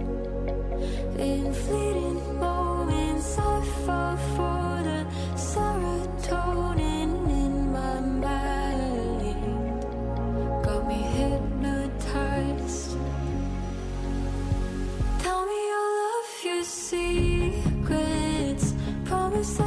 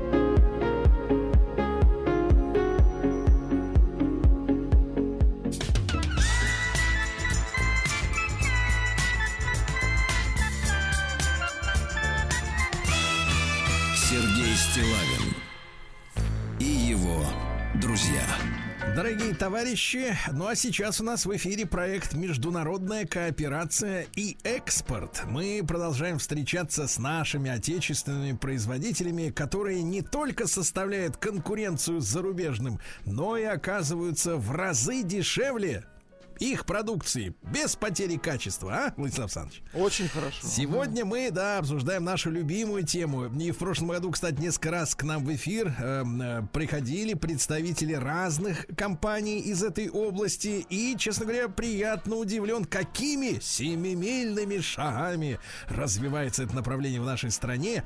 Очень рад вместе с вами, Владислав Александрович, да. Вот, наверное, вы уже догадались, конечно, догадались. Тема связана с электрическим транспортом. Ну и перед тем, как я представлю нашего гостя сегодняшнего, напомню, что наш эфир выходит при поддержке национального проекта «Международная кооперация и экспорт», мера которого направлена на развитие и увеличение экспорта. И у нас в гостях э, Алексей Моторенко, сооснователь и генеральный директор компании «Яблочков». Это российский разработчик и производитель зарядных станций для электромобилей. Алексей, доброе утро. Доброе утро, господа. Да, да, очень приятно. Да, господа и товарищи. Вот, Алексей, во-первых, приятно, что вы наш земляк из Санкт-Петербурга. Вот, приятно, что ваша компания занимается инфраструктурой для электротранспорта. Ну и расскажите, пожалуйста, как вы начинали и вот как пришла мысль заняться и в какое время это произошло таким вот ныне критически важным направлением? А, Спасибо, Сергей.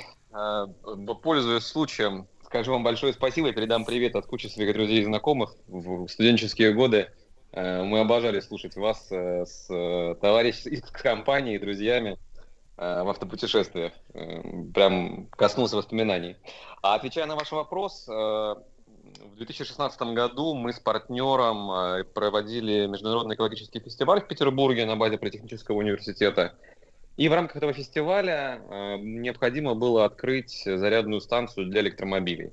Партнер как раз э, специализируется в электротехнике, он отвечал за эту задачу. Э, я занимался в целом организацией э, мероприятия. И по итогам э, того, как фестиваль прошел, станция была открыта, заработала. Мы получили на тот момент уникальный для России опыт. Э, После окончания э, разобрались в вопросе, увидели, что нет рынка, э, станцию партнер собирал, можно сказать, на коленке, из различных компонентов, которые покупал со всего мира. Э, стало ясно, мы, мы оба к тому моменту уже верили в э, том, что будущее за электротранспортом. Э, и он сказал мне, дружище, а почему бы нам не попробовать заняться этим бизнесом? Э, Ниша свободна, она ждет нас. И мы попробовали, нашли английские инвестиции и запустили компанию.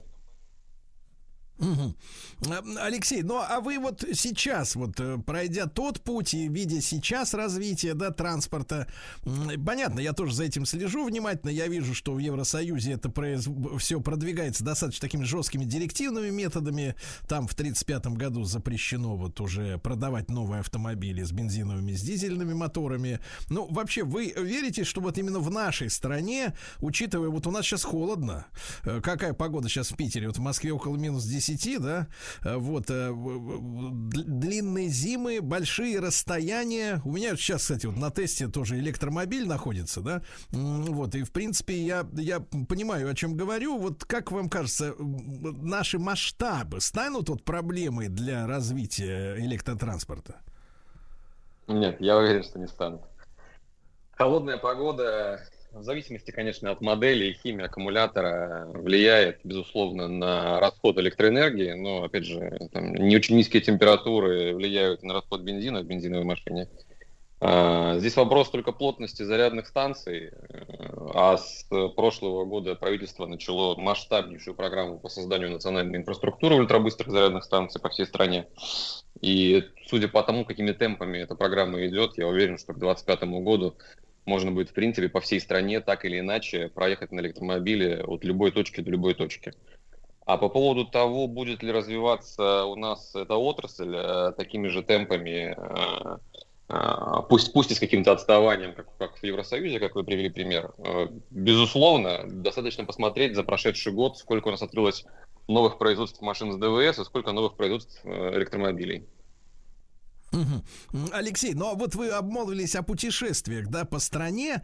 А, вот ваша зарядная станция, да, вот которую вы делаете под маркой Яблочков. Я напомню нашим слушателям, которые прогуливали школу, историю и физику, да, ну вот, но это наша фам- фамилия нашего знаменитого изобретателя э, дореволюционного, э, который имел патенты за границей, много чего придумал интересного. И м, вот как вы представляете себе, да, я разговаривал с производителем тех же аккумуляторных батарей, с теми же автомобилистами, М, ну, они не ждут пока такого масштабного прорыва а, именно в емкости а, батареи. То есть вот средняя емкость, ну, это где-то 400 километров, да, у них э, сейчас заряд, х- хватает хода, если ты едешь элегантно. Я это называю как с девушкой. Элегантно, осторожно, так сказать, не, не лихаче, да. Тогда батареи, в принципе, хватает, да, на 400 километров. Ну, если, особенно, например, если на дворе э, тепло, где-то весна такая, 19 градусов, например, когда не надо ни печку включать, ни кондиционер, в принципе, нормально. Вот, но а, вот ваша станция, сколько надо ей времени, чтобы вот аккумулятор зарядить, как там по стандартам, до 80%? То есть вот автомобиль подъезжает, и сколько надо будет пере- перекурить, условно говоря, в кавычках, на а, электрозаправке, чтобы продолжить свой путь дальше?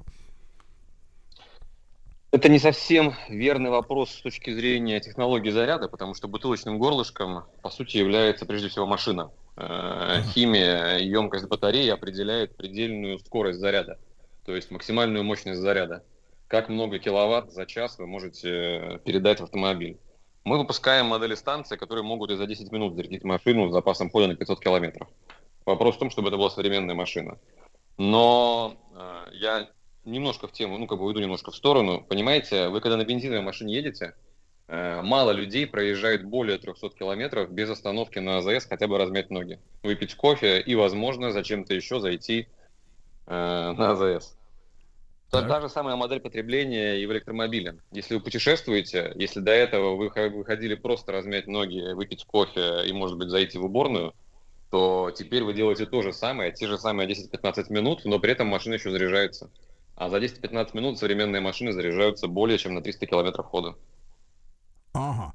Э, Алексей, а вот именно ваших станций, да, зарядных, в чем особенность? Технологически все зарядные станции на планете одинаковые.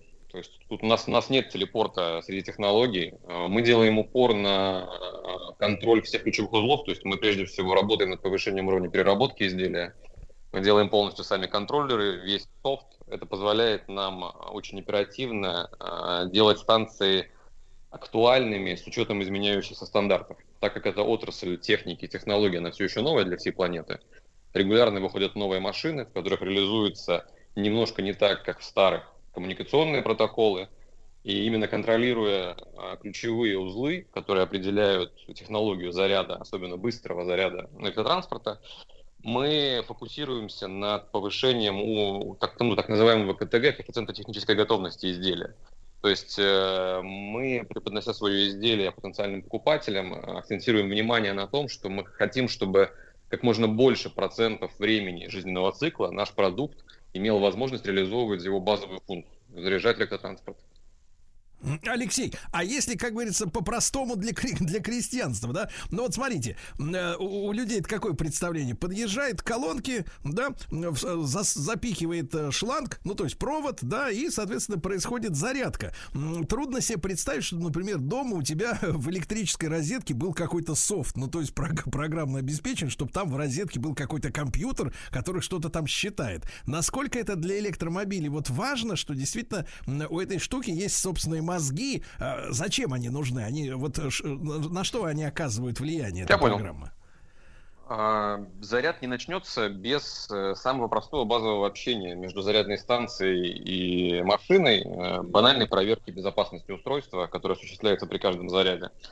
А, Но вы правы в том, что зарядные устройства, которые дома находятся, а, они намного, намного проще, чем быстрые, ультрабыстрые станции, на которых мы фокусируемся для зарядки мощностями 100, 150, 200, 250 киловатт, которые как раз поставляются на трассы для того, чтобы заряжаться за 10-15 минут.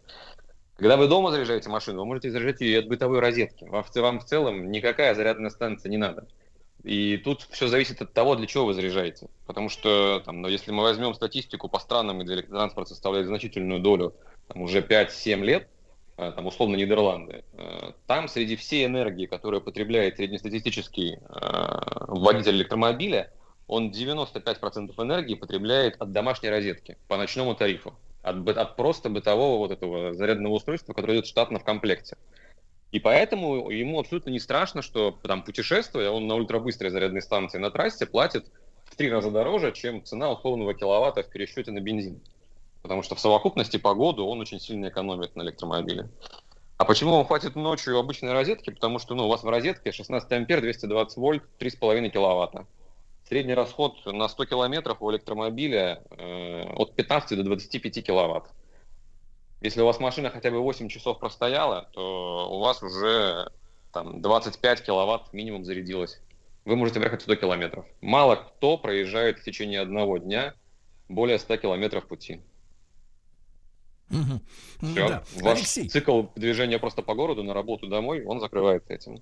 А хотите на Да-да-да. дачу? Пожалуйста. Главное, чтобы на трассах были зарядные станции. Да. Алексей, какие у вас сейчас объемы производства вот у компании, да, и сколько уже произведено этих зар- зарядных станций и сколько уже стоят на местах, работают? Вот э, раскройте нам тайну. Ну, это не тайна. Как я сказал ранее, мы фокусируемся на ультрабыстром сегменте. То есть э, последние три года основной продукт, который мы делали, были ультрабыстрые решения для электробусов Москвы, э, станции, которые стоят на улицах на Москве, однопостовые, э, многопостовые станции для парков электробусных Москвы, и, и в Новой Москве они тоже располагаются.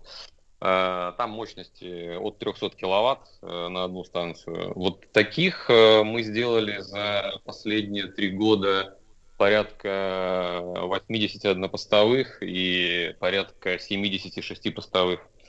А, И ультрабыстрые станции, которые стоят именно на трассах, быстрые ультрабыстрые, э, они у нас идут, шли вторым приоритетом по возможностям. Мы их за последние три года, наверное, где-то штук 50 произвели, отгрузили клиентам.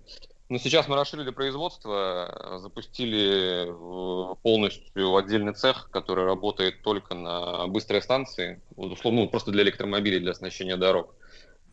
И сейчас там совокупные наши мощности позволяют делать где-то 100-120 ультрабыстро- ультрабыстрых станций в год вот для именно электробусного типа и э, до 500 станций э, быстрых ультрабыстрых для автомобилей. Алексей, а вот вы подсчитывали, сколько у нас в стране должно быть этих станций, да? Потому что если возвращаться к теме заправки, э, бензин заливается, ну сколько, 2-3 минуты, да, ты это залил и колонку освободил, соответственно, можешь на парковку переставить машину и пойти, соответственно, есть пончик, да? А, э, так сказать, электромобиль должен стоять там 10-20 минут около этой заправки, да? Вот сколько у нас в стране должно быть этих вот, грубо говоря, концевиков, да, э, в идеале? А, Я могу ошибаться, так как я, безусловно, не эксперт в области машин с ДВС, но если, ну, если я правильно помню, э, 7 минут средний цикл э, заправки на АЗС э, водителя машины с ДВС. А, Расчет по базовому покрытию э, какой-то страны принят, принята как парадигма в мире э, две станции на каждые 50 километров федеральной трассы. Э, Две Это станции получает- на каждые 50. Да, да, да. То есть у вас в обе стороны, с двух сторон 50 на 50 километров э, вы закрываете возможность зарядиться. Это позволит э, сформировать сеть, э, при которой кто угодно, куда угодно сможет бесшовно ехать, а после этого сеть уже будет насыщаться именно по точкам кон- концентрации. То есть у вас, безусловно, в определенных местах, там, стыки федеральных трасс и объездных дорог крупных городов, когда люди доезжают до населенного пункта или выезжают из него, будет значительно больше спрос. Это место для установки хабов. Мгм. Опять же, как бы есть понятие там зарядная станция отдельно стоящая, а есть понятие зарядный хаб. Это когда у вас есть отдельный силовой блок, это в том числе там, перспективная разработка, которой мы занимаемся вместе с фондом содействия инноваций, э, которому низкий поклон за поддержку. А, И у вас есть отдельный силовой блок, и на, отдельный, и на один силовой блок, одну точку технологического присоединения вы выводите там 15-20 зарядных э, постов. Это как раз э, радикально меняет возможность не ставить 20 зарядных станций, а поставить силовую часть там, с капитальными затратами эквивалентными э, 10-8 зарядными станциями, но при этом заряжать ей одновременно э, 20 машин. Мгм. Понимаю, понимаю, да. Алексей, я знаю, что вы вот уже экспортировали, да, свои зарядные станции. Э, Куда? И, соответственно, э, подскажите, пожалуйста, могут ли руководители компаний, которые хотят развивать такой бизнес за рубежом, получить э, поддержку, да, от государства? У нас есть опыт экспорта наибольший в Беларусь. В 2019-2020 году мы закрыли э, Беларусь нефти, их создающуюся национальную инфраструктуру. Они первыми в ЕАЭС запустили полноценную сеть, и как раз они закупали у нас ультрабыстрые решения для того, чтобы разместить их между областными центрами и ввести в полноценную эксплуатацию национальную сеть зарядных станций. Есть это как бы там в рамках ЕАЭС они впереди планеты всей по электромобилизации. А, Также мы экспортировали в Казахстан, а, в Сербию, а, но, там, безусловно, последний год экспортный потенциал чуть снизился, но мы ищем новое направление. Уверен, что, по крайней мере, пока наш продукт будет оставаться конкурентным на международном уровне, рано или поздно мы найдем тех, кто сделает, кого наш продукт сделает счастливым.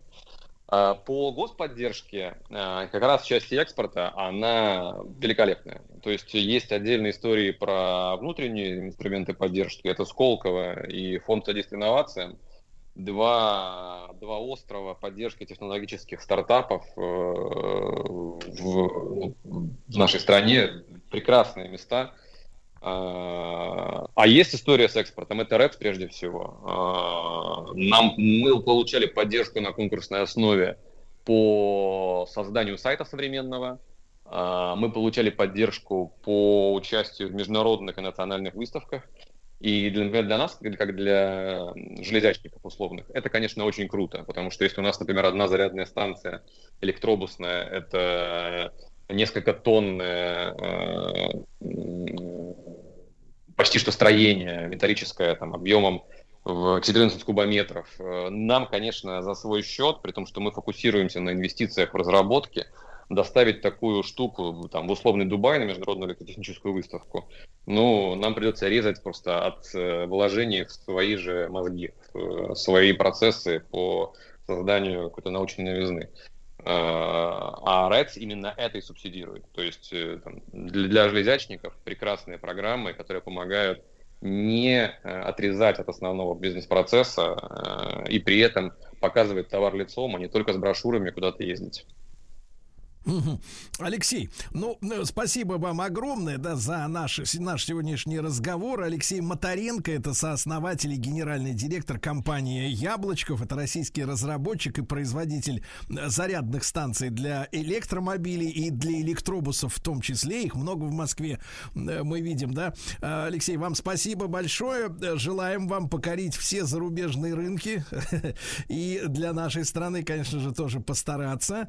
Ну, я напомню нашим слушателям, что наш эфир выходит э, при поддержке национального проекта «Международная кооперация и экспорт». Э, Меры национального проекта направлены на развитие и значительное увеличение не сырьевого, не энергетического экспорта. Благодаря национальному проекту бизнес выходит на зарубежные рынки. Экспортеры получают финансовые и нефинансовые, дорогие товарищи, меры государственной поддержки. Ну, а узнать подробнее о доступных инструментах и воспользоваться ими наш бизнес может, э, зарегистрировавшись на цифровой платформе «Мой экспорт» э, совершенно бесплатно, дорогие товарищи. Дерзайте, спасибо. Неоновая музыкальная программа. Ну что же, дорогие товарищи, собралась молодежь у приемника, но с той стороны, я и не вас имею в виду. Да, здравствуйте. Даешь, Александрович. Ну что же, молодежь. Сережа, чужой не сладок мед. Опять не приехала на работу, да? Как-то я тут. Тут, тут. С 6 утра. Чувствуете качество? Она тут. Качество я это всегда чувствую. А, я с молодежью хотел поздороваться. Алексей, выйди Я на приветствую, да. план. Да. мгм. Приветствую Прошу. еще раз. Он- Сегодня я принес песню вроде как супер свежую. Долго Супер искал, свежая, нашел. мгм. Да, а, а, исполнители такой музыкальный российский проект Филатов и Кэрес. Ну, так, так они это вроде себя называют. Не карась, я думаю, карась, а... Карась, конечно. Ну, слушайте, хватит вот это вот... Кэрось. понимаете, пр- проги- прогинаться, как говорит Сергей Валерьевич. Карась, Так. Филатов. Так, что за песня? Вот, э, песня «Мимо меня» называется.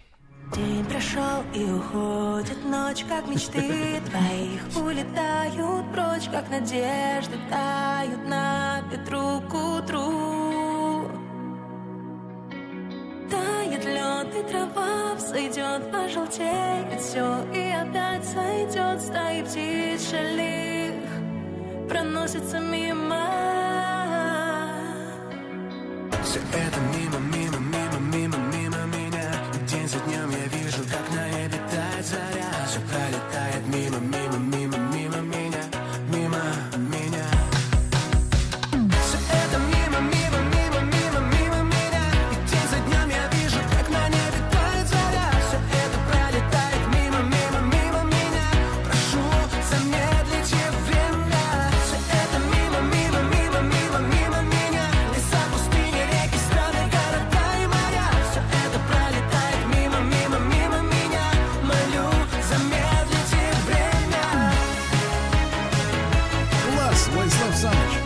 Слушайте, а мне нравится. Я тебе так скажу, никакой это не карась, это керес. Давайте послушаем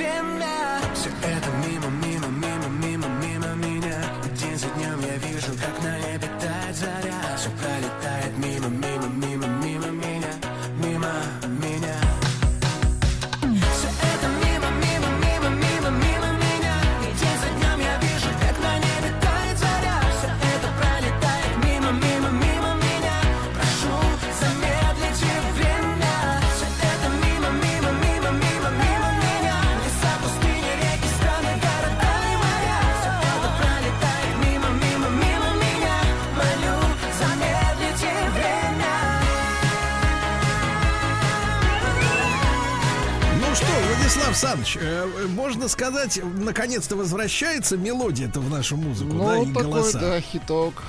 И Откуда Керес? Откуда Керес, Кэрос Алексей? приплыл. Мгм. Я, честно говоря, так глубоко не изучал их э, э, творчество и А биографию, но написано российский музыкальный проект, поэтому да, да. И, и- и- и играет э, в стиле deep house. Это не Deep House. Но хорошо, они как бы заявляют, что это Deep. Хорошо. А они, это не вам решать, во-первых, во-вторых, они конечно. так видят. Это хаос просто, не Они так хаос, видят. а хаос. Да, ну на самом деле мы преследовали две цели, послушав эту песню почти целиком. Во-первых, чтобы, ну, я представляю, что мамаша принесла, чтобы не травмировать публику как можно дольше. Вот. А во-вторых, все-таки Но радостно, Ну, раньше конечно, что- времени не нагнетайте. ну. Да, ну давайте тогда Какой мамашу анонс доставайте. хороший. А я принесла Так, вам, знаете, такого актера Райан Гослинг. Многим женщинам он нравится. Мне, кстати, никогда не нравился. Сейчас он, Ишь ты. конечно, заматерел уже с возрастом, стал Узкомордый. Сно- Да, да, вот и, и это в точку. Вот я, да, не Но нравится. он неплохой актер, на Ну, самом вот деле. это вот все дневник ее памяти, все прям пом- помирали по нему. Ну вот. Значит, помимо- Поет? Поет. У него есть группа, называется Dead Man's Bones. Кости мертвеца. Значит, создал ее Райан Гослинг и Зак Шилдс. Я так понимаю, это такой темненький, симпатичный на барабанах. Ему там помогает. барабаны. Мгм. Да, вот, они еще привлекают детский хор там часто. Вот. И, прекрасная такая музыка, вы наверняка ее не слышали. А, первая песня, которую они выложили, была In the Room Where You Sleep. Мы ее сейчас и Давайте послушаем. мы ее послушаем. Вот. А потом другую. I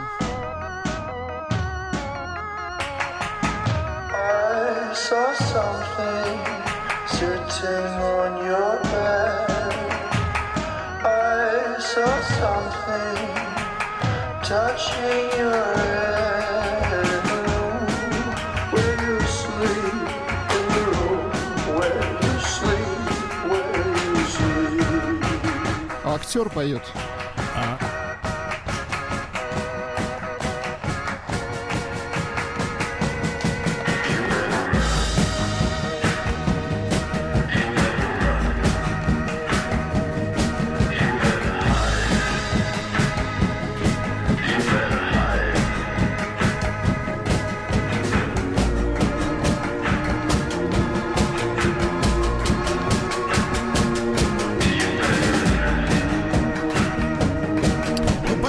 Кажется, Ну, ну, трясло. ухватить.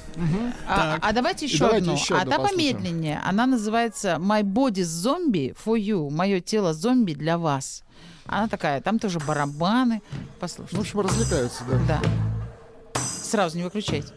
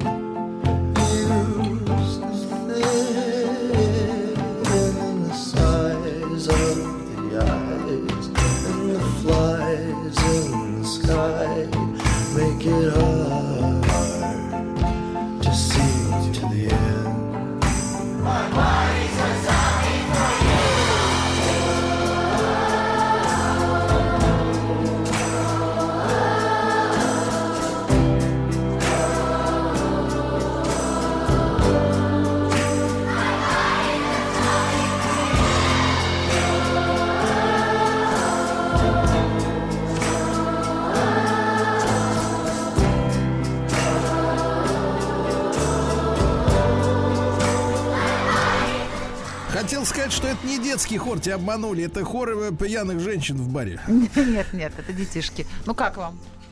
Ну, такое творчество, знаете, Вы, местечковое. вот. вы знаете, мы как бы не можем это ассоциировать с Райаном Гослингом, потому что у нас есть культура э, полного дубляжа. Как звучит голос его в жизни, мы, Мы не знаем. представляем, да-да-да. есть Да, Ну, вот поэтому это для нас совершенно другой калинкор. Ну, слушайте, ну для актера это неплохо, наверное, так скажем. Для Да? актера это То есть вы это называете американским вариантом актерской песни, да? Да, да. Актер и песня была у нас Что-то такая. типа Караченцева, да? Ну, ну так сказать, на, Абдулова. новой- на новом этапе. Ага. Абдулова, но на минималках.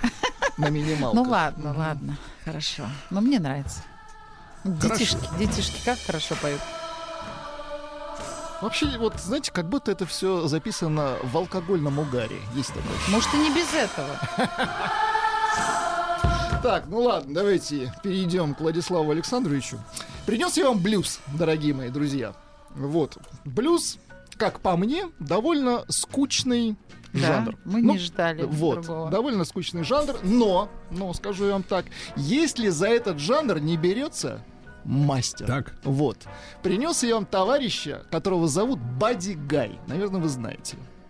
Так. Это, это довольно известный блюзмен, но неважно, не знаете, ничего страшного.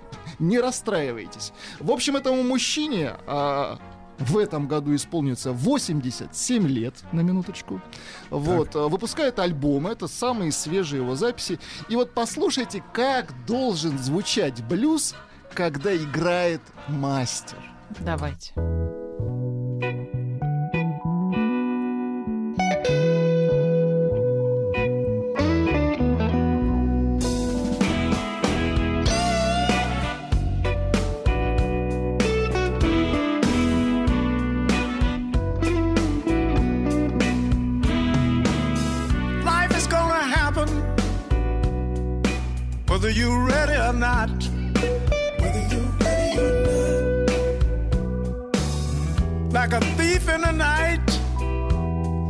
Gonna steal the last cent you got.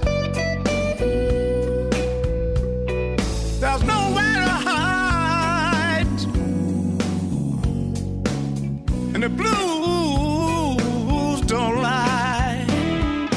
Daddy died at 67, Mama died at 68.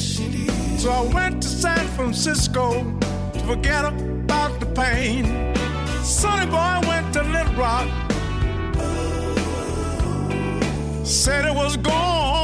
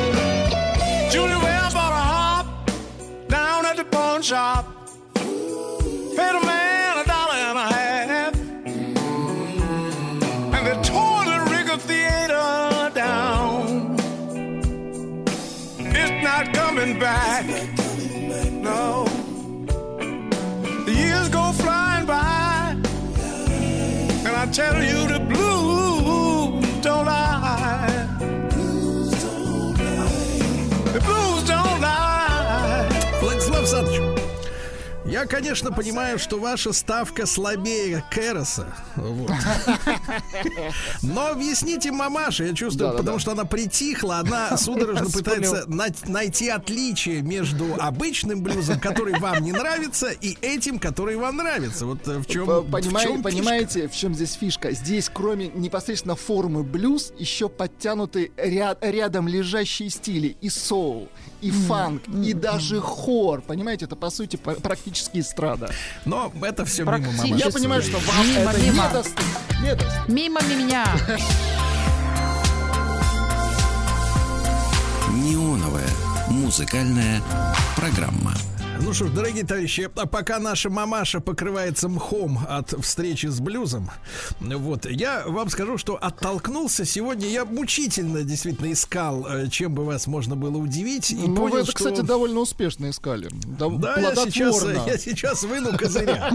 Так вот, нет, я оттолкнулся от новости, от новости о том, что на Донбасс, на фронт э, съездили Юлия Чечерина, но она там часто бывает, вот, и Вадим Самойлов. И там была, значит, в этой новости такая история о том, что Вадим исполнил э, песню «Как на войне» Агаты Кристи. Помню. В прифронтовом леске собралось несколько десятков наших ребят, вот, и, как пишут журналисты, они подпевали этой песни, и вдруг я себя поймал на мысли, елки зеленые, а ведь этой песни в этом году, в этом году 30 лет, 30 лет, чуваки, вот давайте вас возобновим.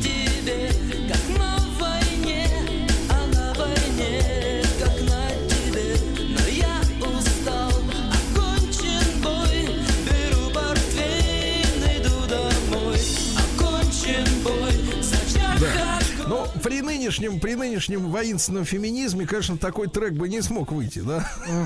На эстраде, да? А, Вот. И я решил посмотреть, а вообще вот, вот понимаете, тридцатник прошло с того времени, и какие вещи вот в том 1993 году Вообще, в принципе, в выходили в, топе, да? тираж. В- Были в топе. Например, ваша любимая песня, Владислав Александрович, в Так. исполнении, это, я считаю, это ее платиновый хит э, «Ладушки Дэнс», да?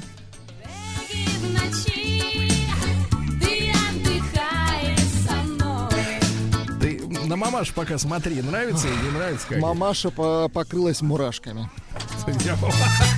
Уроню кусочек льда. Да, да, жить, Ну, нужно, Жить в нужно кайф, в да? кайф. Да, гениально. Это мой Да, да. Нет, Ну это, я твоя понял. песня, надо говорить. Это твоя песня. не Дальше, дальше. Просто Я хочу посмотреть, насколько песни покрылись плесенью, а какие выжили, да, с тех пор. А, Алена Апина в 93 году вышла, она отпочковалась от э, комбинации. И вышла с песней про Леху. Ой, Лёх, Лёх, мне без тебя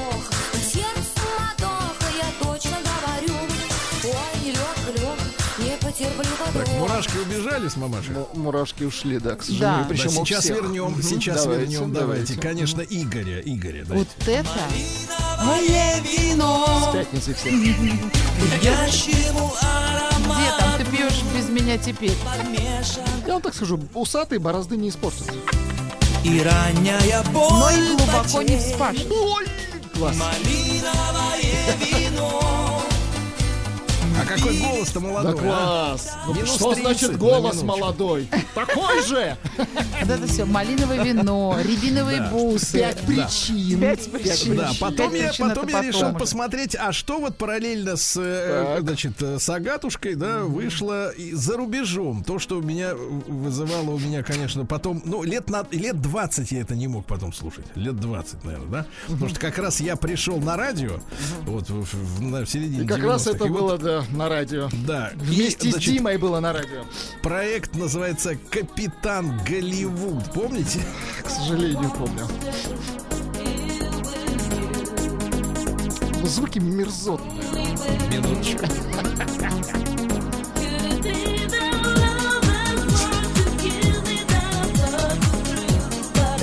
Да, ведь под это танцевали.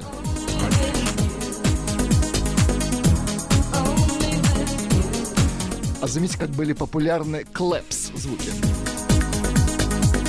Это вот это хлоп... Они закончились, но были, да, в начале. Они закончились, но были, да. Но были популярны, А, да. Значит, э, Владислав Александрович, Да. э, конечно, э, конечно, выстрелил еще в, то, в тот 93 год проект «А Восток-17». Помните? И мучили А, тоже. да, слушайте, громко выстрелили. О, это я помню. Дискотека в общежитии. Boys и, та- и так далее. Мальчиковые команды, да.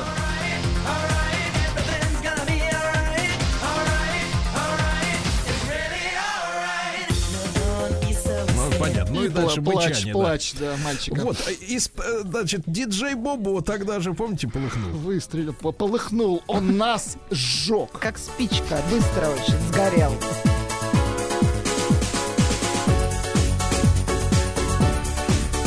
Это тяжело, согласитесь, Очень да? тяжело. Мало да. вина Тридцать- вы дали нам сегодня, мало. Сейчас Ви- добавим, вино- да. вином закроемся, хорошо. Из приличного, Давайте, то, что прилично, осталось, да, так. то, что вошло. Давайте, Дюран Дюран, конечно, Ну, это своим- это прилично, это я согласен. Исключение, А подтверждающее где же правило. гранитный камушек? Нет. Ну, вот и практически гранитный. Где гранитный камушек? Он был позже, кстати. Да, потом по- все помним песню Spin Doctors, да? Да, это фанк такой, да. Поп-фанк. Ну, одна песня, к сожалению, Да, прослушала. да. я. И Так. Стинг мастер выдавать, э, так сказать, хиты. Ну, тоже Стинг, да, Стинг монстр.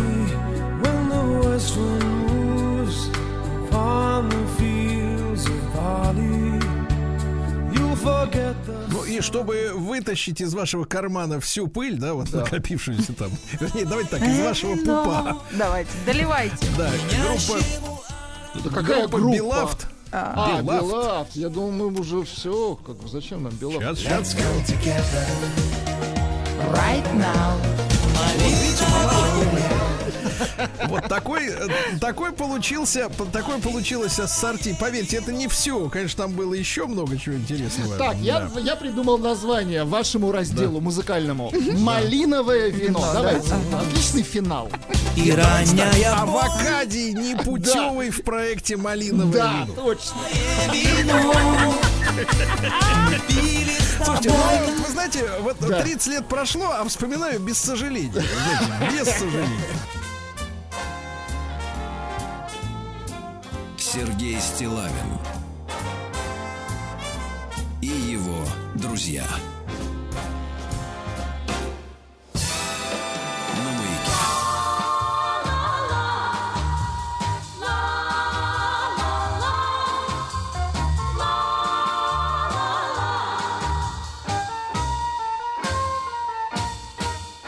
Говорят, северяне суровы, это выдумка, честное слово. Ты на внешность поменьше смотри, разобраться сумей, что внутри. Почему?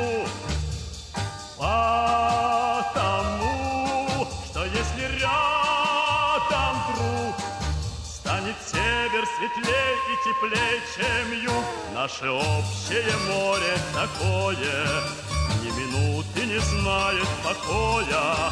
На поверхности лед, а под ним Протекает горячий гольфстрим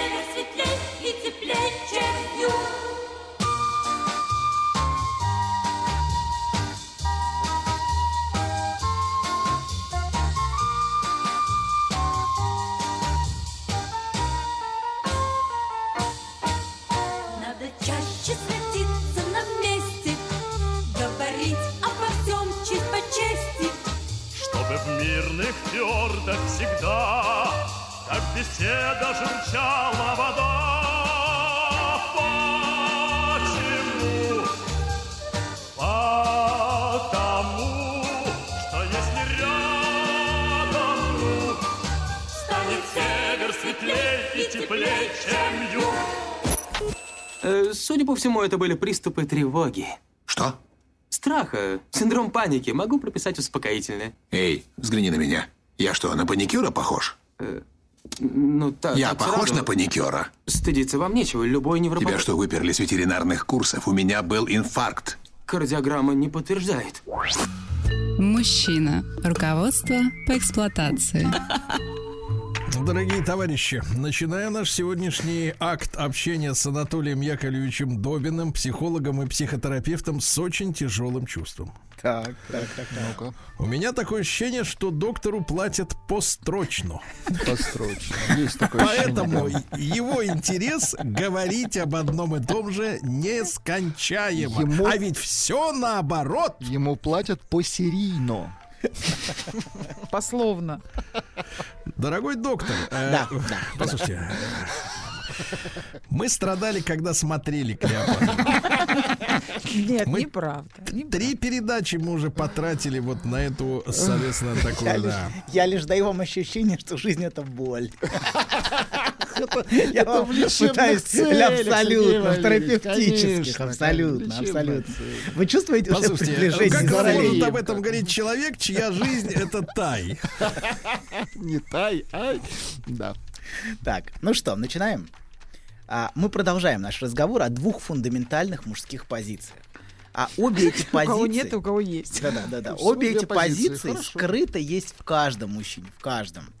И та, и другая. И без понимания этих позиций, на самом деле, мы ничего не поймем в вопросе отношений и любви. Мы, конечно, говорим не о фильме. Фильм «Клеопатра» просто хорошая иллюстрация, не более того. Его можно даже не смотреть. Все, что нужно, мы расскажем. Абсолютно. Можете даже не смотреть, не тратить 4 часа. Все, что необходимо, вы узнаете в наших передачах. Мы за вас уже потратили. Поздно это сказать. Он выбран, потому что... Почему? Потому что там все предельно четко. Как сказала Аня, есть тот, у кого есть Цезарь, и тот, у кого нет, Антоний. И оба мужчины важны для женщины, но по-разному. И в прошлых передачах мы говорили о том, что Цезарь нашел в Клеопатре. Это видный мужик в кризисе среднего возраста. И Клеопатра это, это всплеск его угасающей, Ну, пот- угасающей потенции, да. Вот. А, а для Антония она, собственно, является невозможным жезлом Цезаря. Она женщина самого Цезаря, понимаете, да, это вот. И именно этим он в ней зачарован. Ему сознательно, сознательно кажется, что если он получит этот жезл, он займет сам место самого Цезаря. Но этот жезл навсегда... Чужой велосипед, Абсолютно. на котором хочется покататься. Да, да, да, да, да, да, да. И да, да, так вот, грязь. Так вот, не Чужой велосипед. Меркель.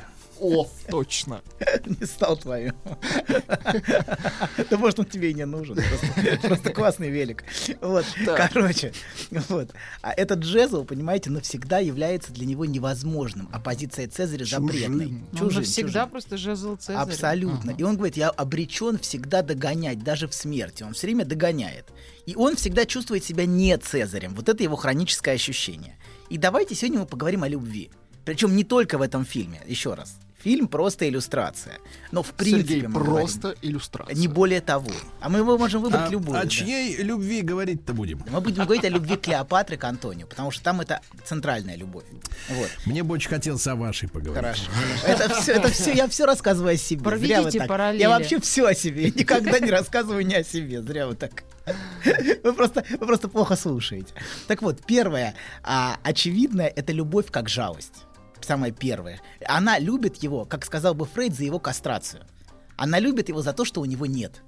А и главная сознательная проблема Антония, ну почему же я не Цезарь? И вообще многие из нас пытаются в своей жизни быть кем-то другим. Вот Цезарь был Цезарем. А, понимаете, хотя, конечно, а, у него, как и у любого реального человека, была нехватка. Помните, он плакал на могиле Александра? На всякого Цезаря найдется Александр, который сделал больше, сделал раньше, сделал лучше, но при этом он не пытался быть кем-то другим, он не пытался быть Александром. Он был Цезарем. Он так и сказал, помните, этой Клеопатре, он говорит, помоги мне просто быть собой. Если я не пойду из страха, я себя потеряю. И это, очевидно, для него хуже смерти. Подчиниться страху, это значит для него потерять себя. А Антоний, понимаете, у него другая проблема. Он не может быть Антонием, потому что он пытается играть в Цезаря. А, но Да чем, мы это поняли уже. но чем больше, подождите, не торопитесь Подождите. понимать, вы очень понятливы, это проблема. Но чем больше мы пытаемся, Слишком смышлёный. но чем больше мы пытаемся быть кем-то другим, тем меньше у нас шансов стать собой и быть собой. Мы теряем себя в этом, мы теряем почву под ногами. Так от нас требуют все И время. это, да, но это неизбежно приводит к провалу. Потому что, например, лучше быть хорошим, хорошим актером, чем... а, Плохим певцом, ну, как Райан Гослинг. кем, Чем плохим плохим правителем. да? Неважно. Чем ну, плохим кем. бандитом. Да. А, и если Антоний, понимаете, пытается быть Цезарем, он в результате обречен всегда быть не Цезарем. И а, да. И, а мог бы быть Антонием. Мог бы быть. Но он не Цезарь. Цезарь был на своем месте, а Антоний нет. И завидуя чужому месту, да, в жизни мы часто в итоге теряем свое. Для Так того, чтобы часто. быть собой, не надо чужих женщин брать. Вот это проблема. Понимаете? Да-да-да. Ну, Конечно. Нет, некоторые, некоторые являются Свою собой именно вырасти. потому, что они берут чужих женщин. Вот. Но для, для Цезаря нет понятия чужая женщина, например. Вот тут, вот тут проблема. А для Антония есть проблема чужой женщины. Вот тут, вот тут разница. Вот. Понимаете, Антоний упускает важный момент. Ему кажется, что ей нужен Цезарь. Но это ошибка. Цезарь ей не нужен, он у нее уже был. А Цезарь у нее был, и она всегда хранит это место уже не занятым. Ей не нужен второй Цезарь. Цезарь может быть только один, тот самый. И только в прошедшем времени у нее был Цезарь, и она навсегда сохранила его в своем сердце. У нее строгого с предупреждением не было. Да-да-да. А выговор был уже. Был, был. Так вот, он, а, понимаете, он в ее воспоминаниях, а, а в Вы которой... так слюняво говорите слово Цезарь, что я Цезарь ролл представляю. С тунцом. Нет, шутка. Он уже был у вас. Храните. Да, да, он был. А Вот, Цезарь с курицей. Ладно, продолжаем. А, Значит, а, да, он в ее воспоминаниях навсегда, в которые она может кутаться по ночам. Вообще для женщины очень важны ее воспоминания. Она всегда очень дорожит ими. И а, с мертвым Цезарем, кстати, гораздо проще, чем с живым. Его уже не нужно делить ни с какой другой бабой. А живой Цезарь никогда до конца не будет твоим. Всегда будет какая-то еще Ну, это женщина. психотерапевты придумали, честно говорю. Нет, нет, Ничего Цезарь- это не так для женщин. мёртвый Ну, Цезарь как это женщина хорошо, вам конечно. говорю. Конечно, Пасть надо же Цезарь настоящее. Всегда будет твой, Кто-то ушел, конечно. ну все мой, а надо же нового уже. Как Новый, одно это да, тяжело же. Одно и тяжело. Просто Нет, плита, ну Подождите, толку-то, не ну. торопитесь. Куда вы Нет. торопитесь? Короче говоря, если у женщины был Цезарь, если он был то Больше место, его не будет. то Так нет. понимаете? А, Если был... Это Как уже бы не ей уже повезло, что он был. Вы Что не он был, представляете, да, да. насколько ей повезло, что он был. Вот. Так вот, кстати, проблема с Цезарем, что живой Цезарь никогда до конца твоим не будет. С ним может быть сумасшедший роман, но обладать им невозможно. А если он был, он уже навсегда твой. Так вот, она любит Антония именно как не Цезаря. Именно этим он ей дорог. А он сознательно, подчеркиваю, сознательно, все время пытается конкурировать с мертвым Цезарем а, за его место. Он все время пытается это, это как-то это место, а, ну, оспорить а, внутренне. Вот и заметьте, кстати, Антоний все время всегда в догоняющей позиции. Он все время догоняет. Вот непрерывно в фильме он движется внутри чужого времени, если вы присмотритесь. Он просто вынужден реагировать на внешний темп, который задают ему все окружающие. Клеопатра с одной стороны, Октавиан с другой. Помните, Клеопатра буквально ему говорит, я не могу дать тебе время. Как помните, она при- прибыла, у тебя есть один день, все. Вот и делай, что за этот день, что сможешь. Вот, то есть а, все задают ему внешний темп. Его, его темп жизни задается внешними событиями, внешними требованиями. Октавиан по-другому заставляет его этот темп поддерживать. Он буквально за приманкой заставляет его гнаться. Помните в фильме? Вот. А, да, но он никогда не живет в своем собственном времени. Он живет в чужом времени и ориентируется на чужое время. Но за всем этим он, понимаете, скрыто обречен а, бесконечно догонять мертвого Цезаря.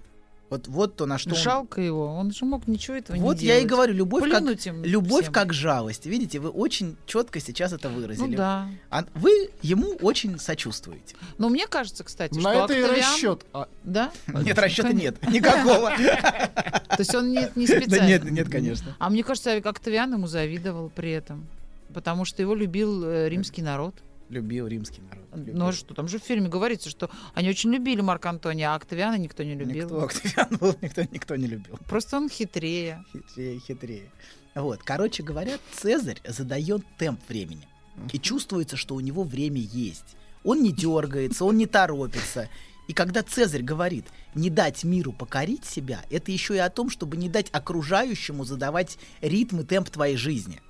Он хочет иметь свой собственный темп, не навязанный ему извне. А, и на самом деле Цезарь это и есть тот, кто задает время для всех окружающих, если вы присмотритесь.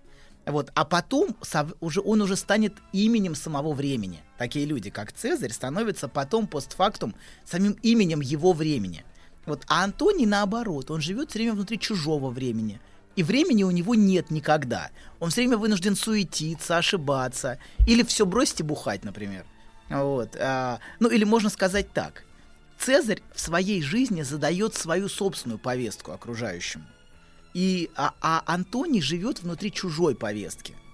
Он все время ориентирован на чужие э, стимулы внешние, на что-то, что ис- происходит извне. А, да, а вот, э, да, э, да.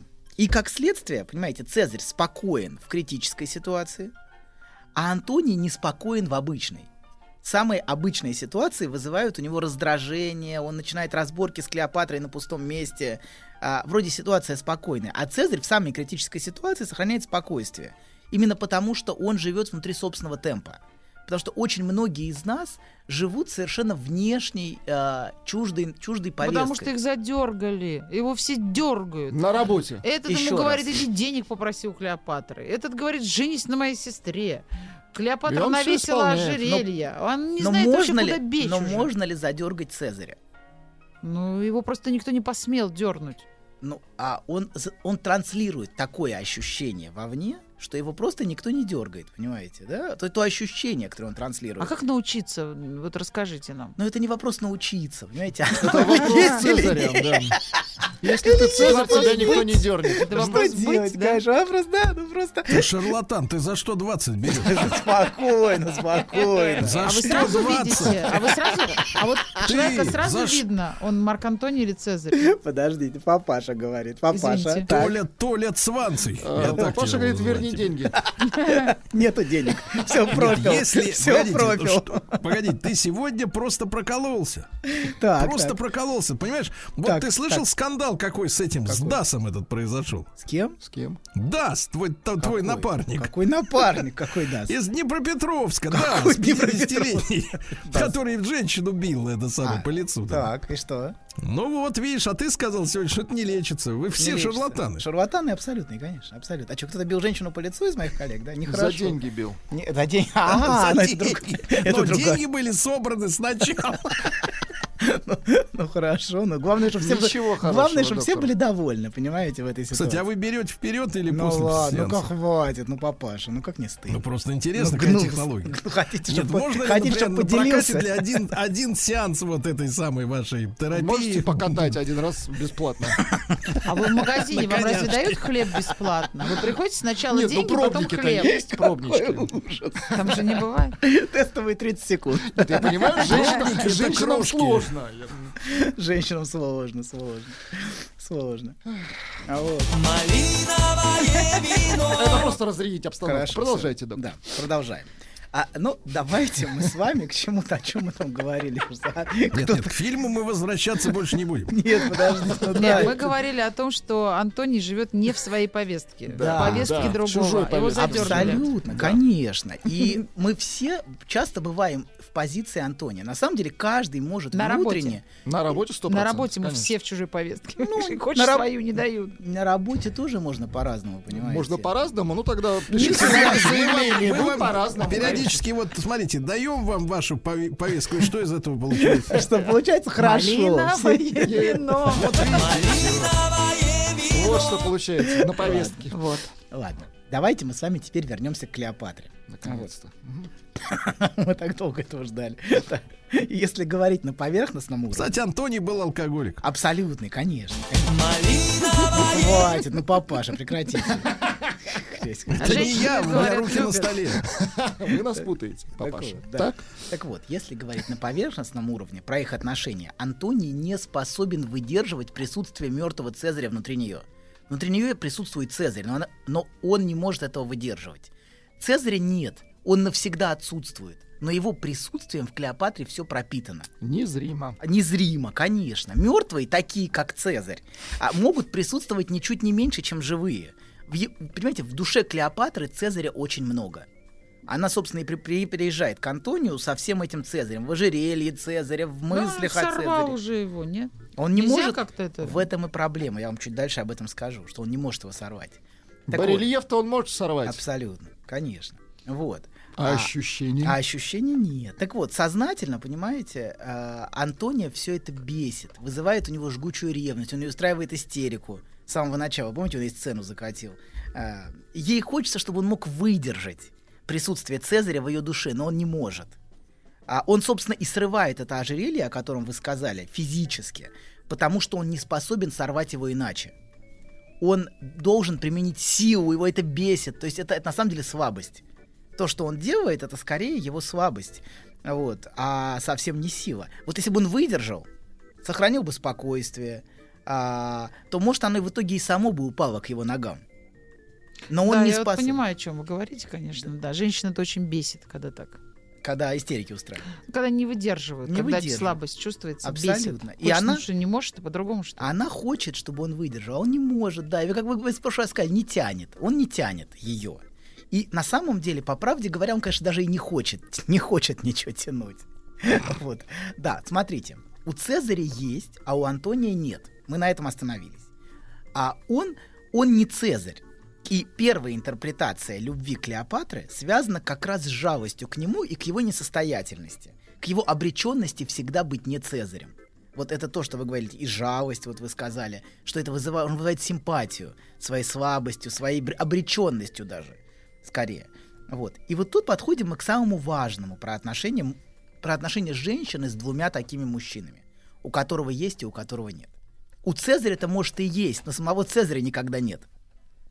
Цезарь, понимаете, он всегда где-то еще. Он с другой так, мы подошли, погодите минуточку. Да. Я смотрю, люди начали покрываться уже пылью.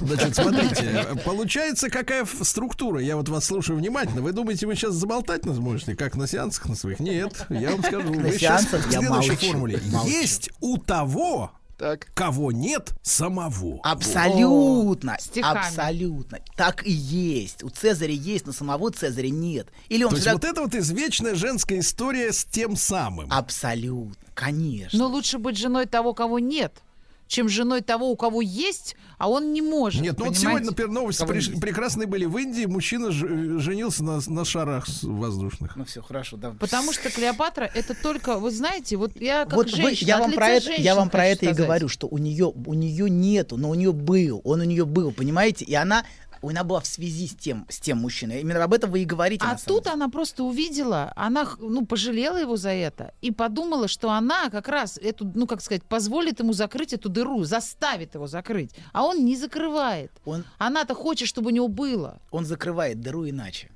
Нет, все равно не закрывает. Закрывает, Это все потому, что он Ну ладно, погиб. вам- вам а виднее. если бы он не погиб, она бы его все равно уничтожила Под- своим авторитетом. Подождите, вы очень быстро движетесь. Вы говорите очень верном направлении, но очень быстро. Как все женщины, вы слишком быстры. Мы хотим все и сразу. и иногда что- пропускаете самое важное в этой вашей скорости. Доктор хочет еще три передачи. А вы куда вы скачете? Да, вы куда бежите? Куда вам бежать? Дайте, нам покрыться Да, пылью. Сергей абсолютно прав. Есть того, у кого нет.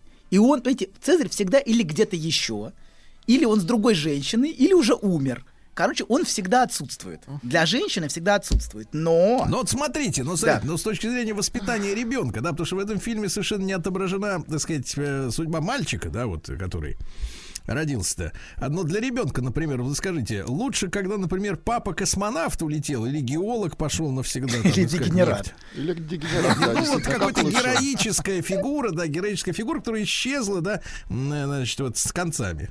Вот вы прямо зрите в корень. Я как раз хотел двинуться в сторону ребенка. Вы невероятно точно, Сергей, прям А я вас всегда. насквозь знаю, и вы не зря двадцатку У вас просто Нет, текст лежит, видимо. Нет, нет, нет, нет. Смотрите, от Цезаря, Цезаря может и нет, но от Цезаря может остаться ребенок. От космонавта может остаться ребенок. Что часто и происходит. Чтобы женщина захотела ребенка от мужчины, он должен быть в, в этот момент наделен качествами ее личного Цезаря. Чтобы она это захотела.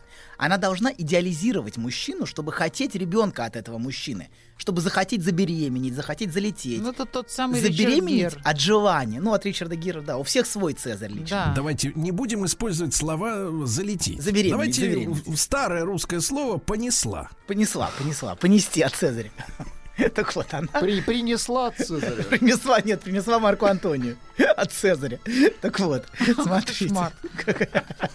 Ну так и было в истории, разве нет? Принесла. Принесла. Так вот, понимаете, а чтобы женщина заберем... хотела забеременеть от желания, а не от медицинских технологий. Вот мужчины в современную эпоху все слабее. И даже количество сперматозоидов в два раза меньше, чем 40 лет назад у Так, опять, современного что мужчины. время? Живчиков, покультурнее, живчиков. Живчиков, живчиков, да, откуда мерят. Не надо данные? свои вот эти медикаментозные Мерят, мерят. В среднем, в среднем, в среднем. в по, среднем. по Риму. Бывает, по, по Риму, да. Но В среднем по Риму. Бывают у выдающиеся специалисты. Да-да-да, по Риму. По, по тому Риму, да. Один из этих специалистов доктор, да? Да-да-да. Расскажите про свой сон. Я сплю крепким сном. Слышу плач младенца. Иду к холодильнику, чтобы достать молока. Несу ребенку молоко. А оно черное, Бен. Скажи, что это значит? Только без грязи про мою мамашу. Мужчина. Руководство по эксплуатации. Дорогие друзья, итак, сегодня мучительно, сквозь тернии, мы завершаем просмотр фильма «Клеопатра». Продолжаем. Анатолий Яковлевич Но Добин. смотрите, мне удается четыре передачи удерживать свой темп, свой ритм, ведь не сбиваться, несмотря на всю, эту, подгоняем, на а всю эту истерику, драму, да быстрее, не могу. Нет, нужно идти. Вы ну, потеряете пациента. я потеряю себя, понимаете, я могу потерять. Если я ускорюсь, я потеряю себя. А главное, как и сказал Анатолий, оставаться собой. В своем темпе, Но нам-то конечно. тоже Не в хочется с чужой собой повестке. оставаться. Нет, в чужой не надо повестки, не надо в чужой. А Вот, да, мы остановились на том, что мужчины в современную эпоху все слабее по сравнению с, с прошлыми эпохами. И мы все меньше мужчины и женщины, и все больше партнеры. Цезарь, понимаете, это сон, это мечта, это бог, это что угодно, но точно не партнер. А можно я не соглашусь? Вот что касается мужчин, это да, вы все меньше мужчины, потому что вам не надо копья, вам не надо никого убивать, мама-то притаскивать, да, а женщина как рожала, так и рожает. Поэтому мы остаемся женщинами по-любому. И поэтому женщина все больше, она женщина продолжает ждать того, от вот, кого. а копья нет. А копья нет, копья нет. Да. Вот. И дыра не закрывается. Ладно, продолжим. Кстати, американские ученые выяснили, что ну, за последние 30 лет на 24% увеличилось. Ладно, продолжаем. А, Копье. да, но увеличилось. Но увеличилось, ну, а сколько увеличилось? На Да не 24%. надо. А сперматозоидов стало меньше в два раза, видите? Так что, ну, Пустышка. абсолютно. Ладно, продолжим. Холостые. Хватит. Все, все, все, все. Поиграли и хватит. Так вот, а, смотрите, в современным женщинам а, а, в отсутствии Це- Цезаря все тяжелее забеременеть от партнеров в партнерских отношениях. Помните, мы говорили, что женщина беременеет от Зевса. То есть мужчина должен быть мужчиной с большой буквы, чтобы хотеть от него сына. Это ровно то же самое. Цезарь это отец. То есть тот, от кого она хочет. Она хочет от отца? От, от- От Отец отца отцов. народов. От отца отцов, да. Отец отцов. Так вот, конечно. Конечно, хочет. Отвратительно, доктор. Очень. Ну а что делать? Это же правда. Это жизнь. Вот, жизнь. Так вот, смотрите, конечно, в итоге, вероятно, в ее личном Цезаре она разочаруется, но ребенок появится уже. Цезаря, может, и нет. Принц на белом коне превратился в жабу на диване с пивом. Но она будет а ждать- Цезарион, а Цезарион для женщины от него остался. От тех времен, когда он еще, она еще видела в нем ее личного Цезаря. Когда-то она видела в нем. Вот остался Цезарион вместо Цезаря. Знаете, вот сейчас пришло в голову. Ну-ка. Если поцелуй принца превращает лягушку в принцессу, Так. то параллельно этому начинается процесс превращения принца в жабу. Это всегда? Не, да не так. Не так, не так, не так, не так. Это иногда это очень длинный процесс, занимающий больше человеческой жизни. Так вот, происходит постепенное разочарование в просто не надо брать э, мужья, хотя так не принято говорить, выходить замуж за тех, Брать. у кого нет, и потом думать, что у них появится. Нет, надо взять в мужья того, у кого есть, конечно. Вот. Это как- Сразу только, как, только как его можно взять, если, если берет он? Вот тут одна Отдаться проблема. мужьям. А вот даться, вот это другое. помощи А взять, а взять можно только Антония, понимаете? Да, вот они надо Вы- брать. Вот тут в вашей формулировке уже есть определенное противоречие. Взять можно только Да Антония. берите кота и успокойтесь. уже, Абсолютно, конечно. Так вот, смотрите, происходит постепенное разочарование в ее Цезаре. И потом она начинает задаваться вопросом, неужели вот эта жаба на диване и, и есть тот Цезарь, в которого я когда-то влюбилась? Он же был другим, когда мы познакомились. Вот это все начинается. Что же произошло? Почему? Вот. Но некоторые Цезари, как вы правильно сказали, умирают или исчезают, так и не дав себе разочароваться. они ускользают чуть раньше, чем женский сон развеется и станет грустной явью. Вот, чуть-чуть раньше ему удается смыться. Так вот, о Цезаре можно фантазировать, а заполнять ночи воспоминаниями о нем, смотреть на Цезариона и видеть в нем черты Цезаря. Но Цезаря всегда нет. А с, вот с Антонием наоборот. У, у Антония... Он всегда есть. Абсолютно. У Антония, у Антония, может, и нет, но он всегда есть. Он всегда рядом, он нуждается в ней, он любит ее. На диване. А, ну, конечно, а где Ну, еще хотите? рукой, да, Можно, чтобы он был, нужно же. Абсолютно. Он именно поэтому и там, потому что он нужен постоянно в форме своего присутствия. Он никуда не денется. Да нам-то нужно, Он чтобы управляет. вас не О, было, а спасибо. вечером были. А вечером не было, было, да, были, вечером не было, было, да, не были. было. А вот Что питами тут был. А, Так, так сложно, сложно. Сложная дилемма. Так вот, короче говоря, он никуда не денется, он управляемый, хотя, конечно, и разочаровывающий своей абсолютно несостоятельностью. То есть он всегда будет с ней. Он будет устраивать ей сцены ревности пьяные. Он будет обижаться бесконечно, хотя обиженный, что ты меня недостаточно любишь. А вот ты его любила сильнее, чем меня, вот того когда-то. Вот тот он, вот когда ты... т- Когда-то ты с кем-то чего-то, а, вот, а, да, чередует с раскаяниями какими-то, признаниями в любви.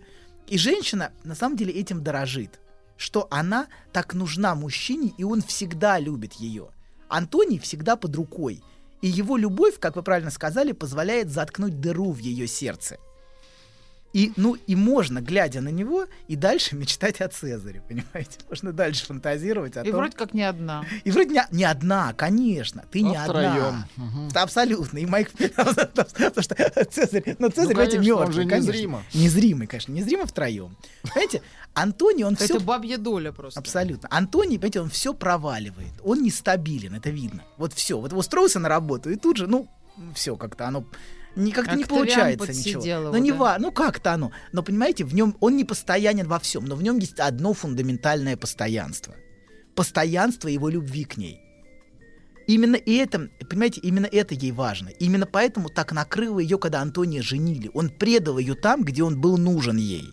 Там, где его место в ее жизни. Он всегда должен любить ее. И на этом держатся их отношения. То есть он должен поэтому с присутствовать. жабой на диване не разводятся, да? Потому что он Абсолютно. любит. Он и нужен именно в таком качестве. Она не может боится, жа- что он ее разлюбит, да? нужен, он да. никуда не уйдет, понимаете? Он никуда, он будет вот тут, он присутствует. Например, у женщины был отец, который всегда отсутствовал. И она часто находит мужчину, который всегда присутствует, на диване всегда. Он вот такой вот э, сидит рядом всегда. Он всегда приходит домой, домосед. А это, вот оно как-то так. А потом наоборот бывает. Вот а потом Если же- отец присутствовал всегда, Да. находит того, кто отсутствует. Ну, Понимаете, что-то на- на- наклевывается, что то, Ну-ка, что мы что? хотим, нам не нужно на самом деле. Конечно. А нужно нам то, что мы не хотим. Вот, теперь вы начинаете работает. понимать женщину. а Женщина, которая начала понимать женщину. Это удивительно. А задача мужчины, сильного мужчины, да, Так. внушить женщине, что то, что он дает, то она и хочет. А, Обмануть ее, то есть. Не надо ее обманывать. Понимаете? Ну, э, обманывать женщину... Запутать. Запутать не надо. Женщина сама себя запутает. Сколько... Не надо. Не нужно. Нужно просто спокойно и уверенно транслировать что- Собственную повестку. Абсолютно. К собственную повестку, абсолютно. Женщина ее тут же подхватит. Женщина, если у мужчины горящий взгляд, женщина ему отдастся. Если у мужчины потухший взгляд, Например, ничем не например, мужчина-строитель Транссиба. Да а? что угодно, неважно, если у нее горят глаза, женщина готова Просто за этим строитель. пойти на край света, даже в, глазами. тран- даже в Забайкалье пойдет, если у него горят глаза. Понимаете? А если у него он, он у нее тухлый взгляд, совершенно унылый и безысходный, то, конечно, женщина, ну, куда женщина? За ним женщина не пойдет. Так вот, продолжим, значит. А смотрите, Цезарь отсутствует, а Антоний должен присутствовать, быть рядом, любить ее. Короче говоря, для женщины Цезаря никогда нет, а Антоний всегда есть. А нам это потребуется, вот эта вот эта мысль, нам потребуется, когда мы двинемся дальше в наших разборах фильмов. Для женщины есть мужчина, который всегда присутствует, и другой, который всегда отсутствует. Вот в следующем фильме «Два Третьего мужа». не дано. Два мужа Донны Фор, вы это увидите очень ясно. Следующий фильм как раз об этом. Нет, доктор, А мы есть договорились, что мы будем смотреть запятой, что- один фильм ваш фильм, один наш. Ну, под- ну, подождите. А, она- а давайте как-нибудь... нет, мы ждали как? четыре серии. Ну, нет. Но мы не можем, мы а, разберем это, а потом ваш. Давайте так, хорошо? Нет, А когда-нибудь будет фильм, где они трансформируются? Следующий фильм «Доктор Волга-Волга». Ну нет, ну я не готов. Веселые ребята. Ну имейте совесть, ну что нет. Подождите, нам нужно разобрать Значит, мы решим в мысль. нашем коллективе без вас. Без вас решим. Что мы будем смотреть? Я обещаю Тайна больше вас. планеты. Обещаю, Хорошо. Не буду вас мучить больше, Клеопатра, обещаю, А говорили. как же так? Посмотрим мы, а разбирать будет Анатолий, что ли? Не, ну так У нет. нас есть, а у него нет. Ну, не, да, да, согласен, нехорошо получается. Да, так вот. А, да, мы остановились, значит, на том, что для женщины есть мужчина, который всегда присутствует, другой, который всегда отсутствует. Первый Антоний Мы рядом, начали. а второй Цезарь. Не, начали мы с другой стороны. Мы есть и нет по-другому раз- рас- располагали. Первый Антоний рядом, второй Цезарь утрачен, но он навсегда внутри нее. Вообще, а, мы в прошлый раз сказали, что Цезарь это имя ее утраты, то, чего ей всегда будет не хватать.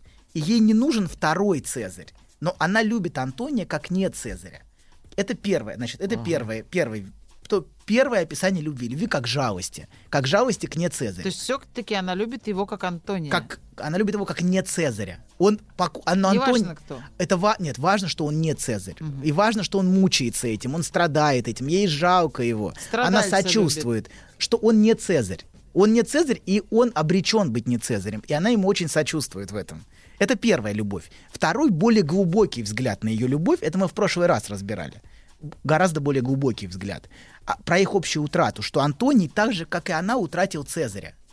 И несмотря на все его декларации, что ему хочется занять место Цезаря, он бессознательно вообще занимать его не собирается. Ему не нужен жезл Цезаря бессознательно. Это Октавиану нужен.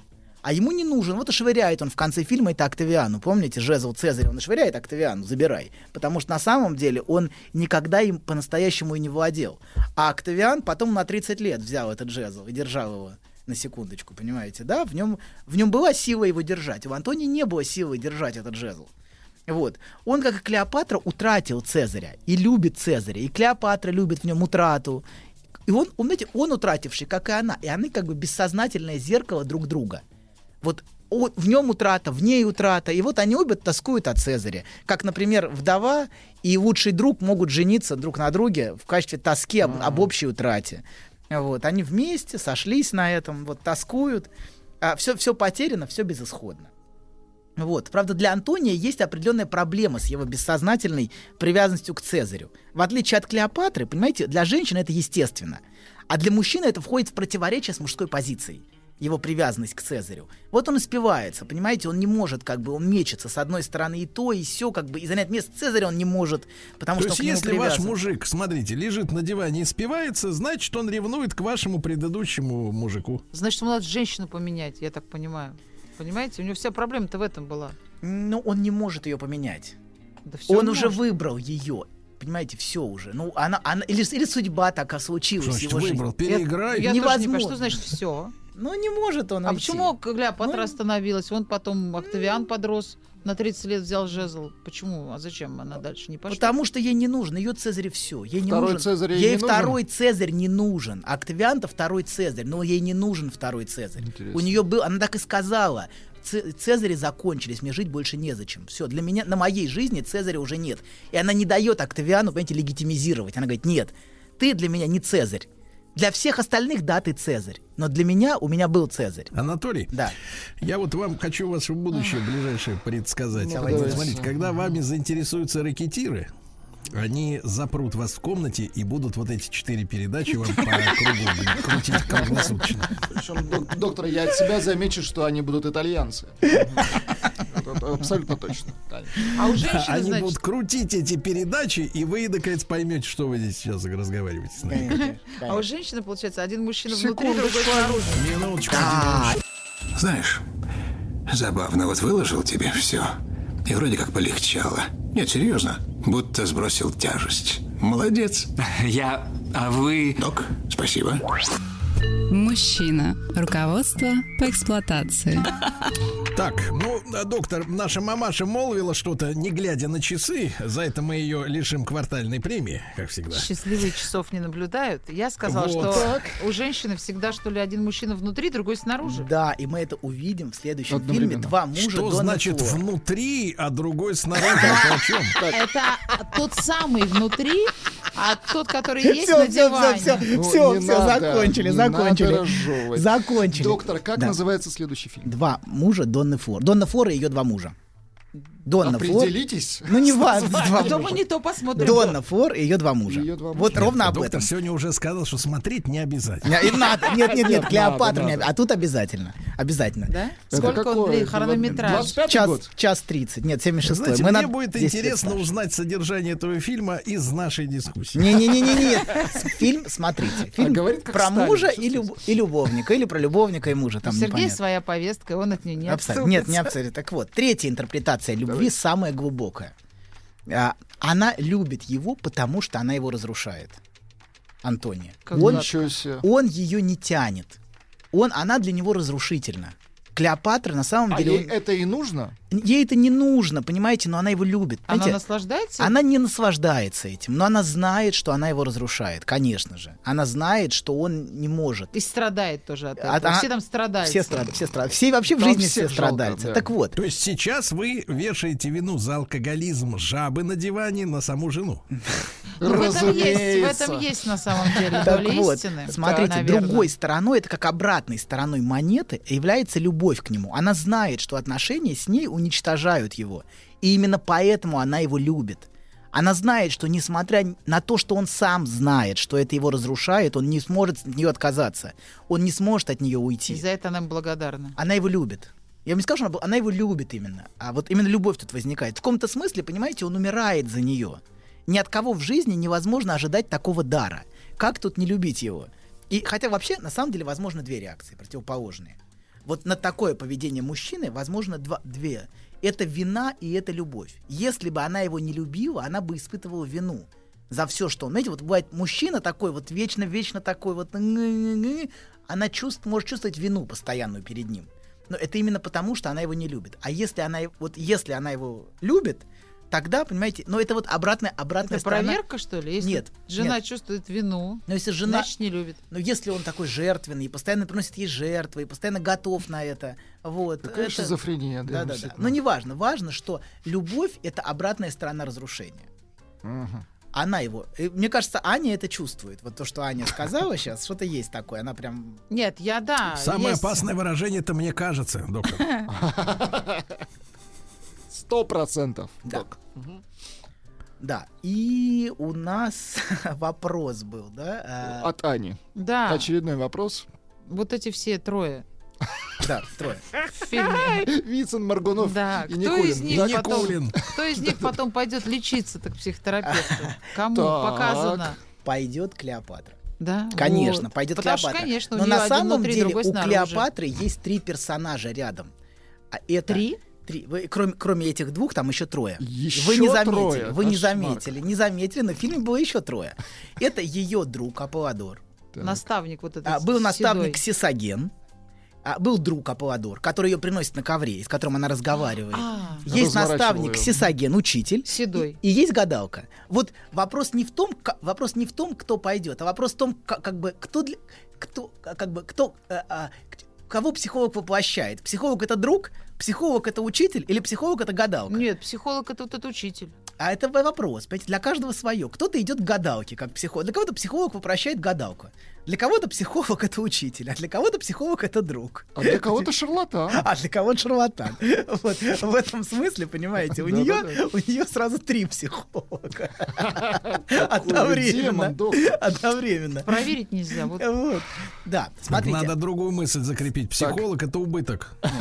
Однозначно, А, Да, ей важен друг, который ее понимает, который, с- который равен ей, который, как бы, с которым она, не, не равен, а с который, который ее любит, и с которым она может искренне поговорить обо всем, она может быть откровенно.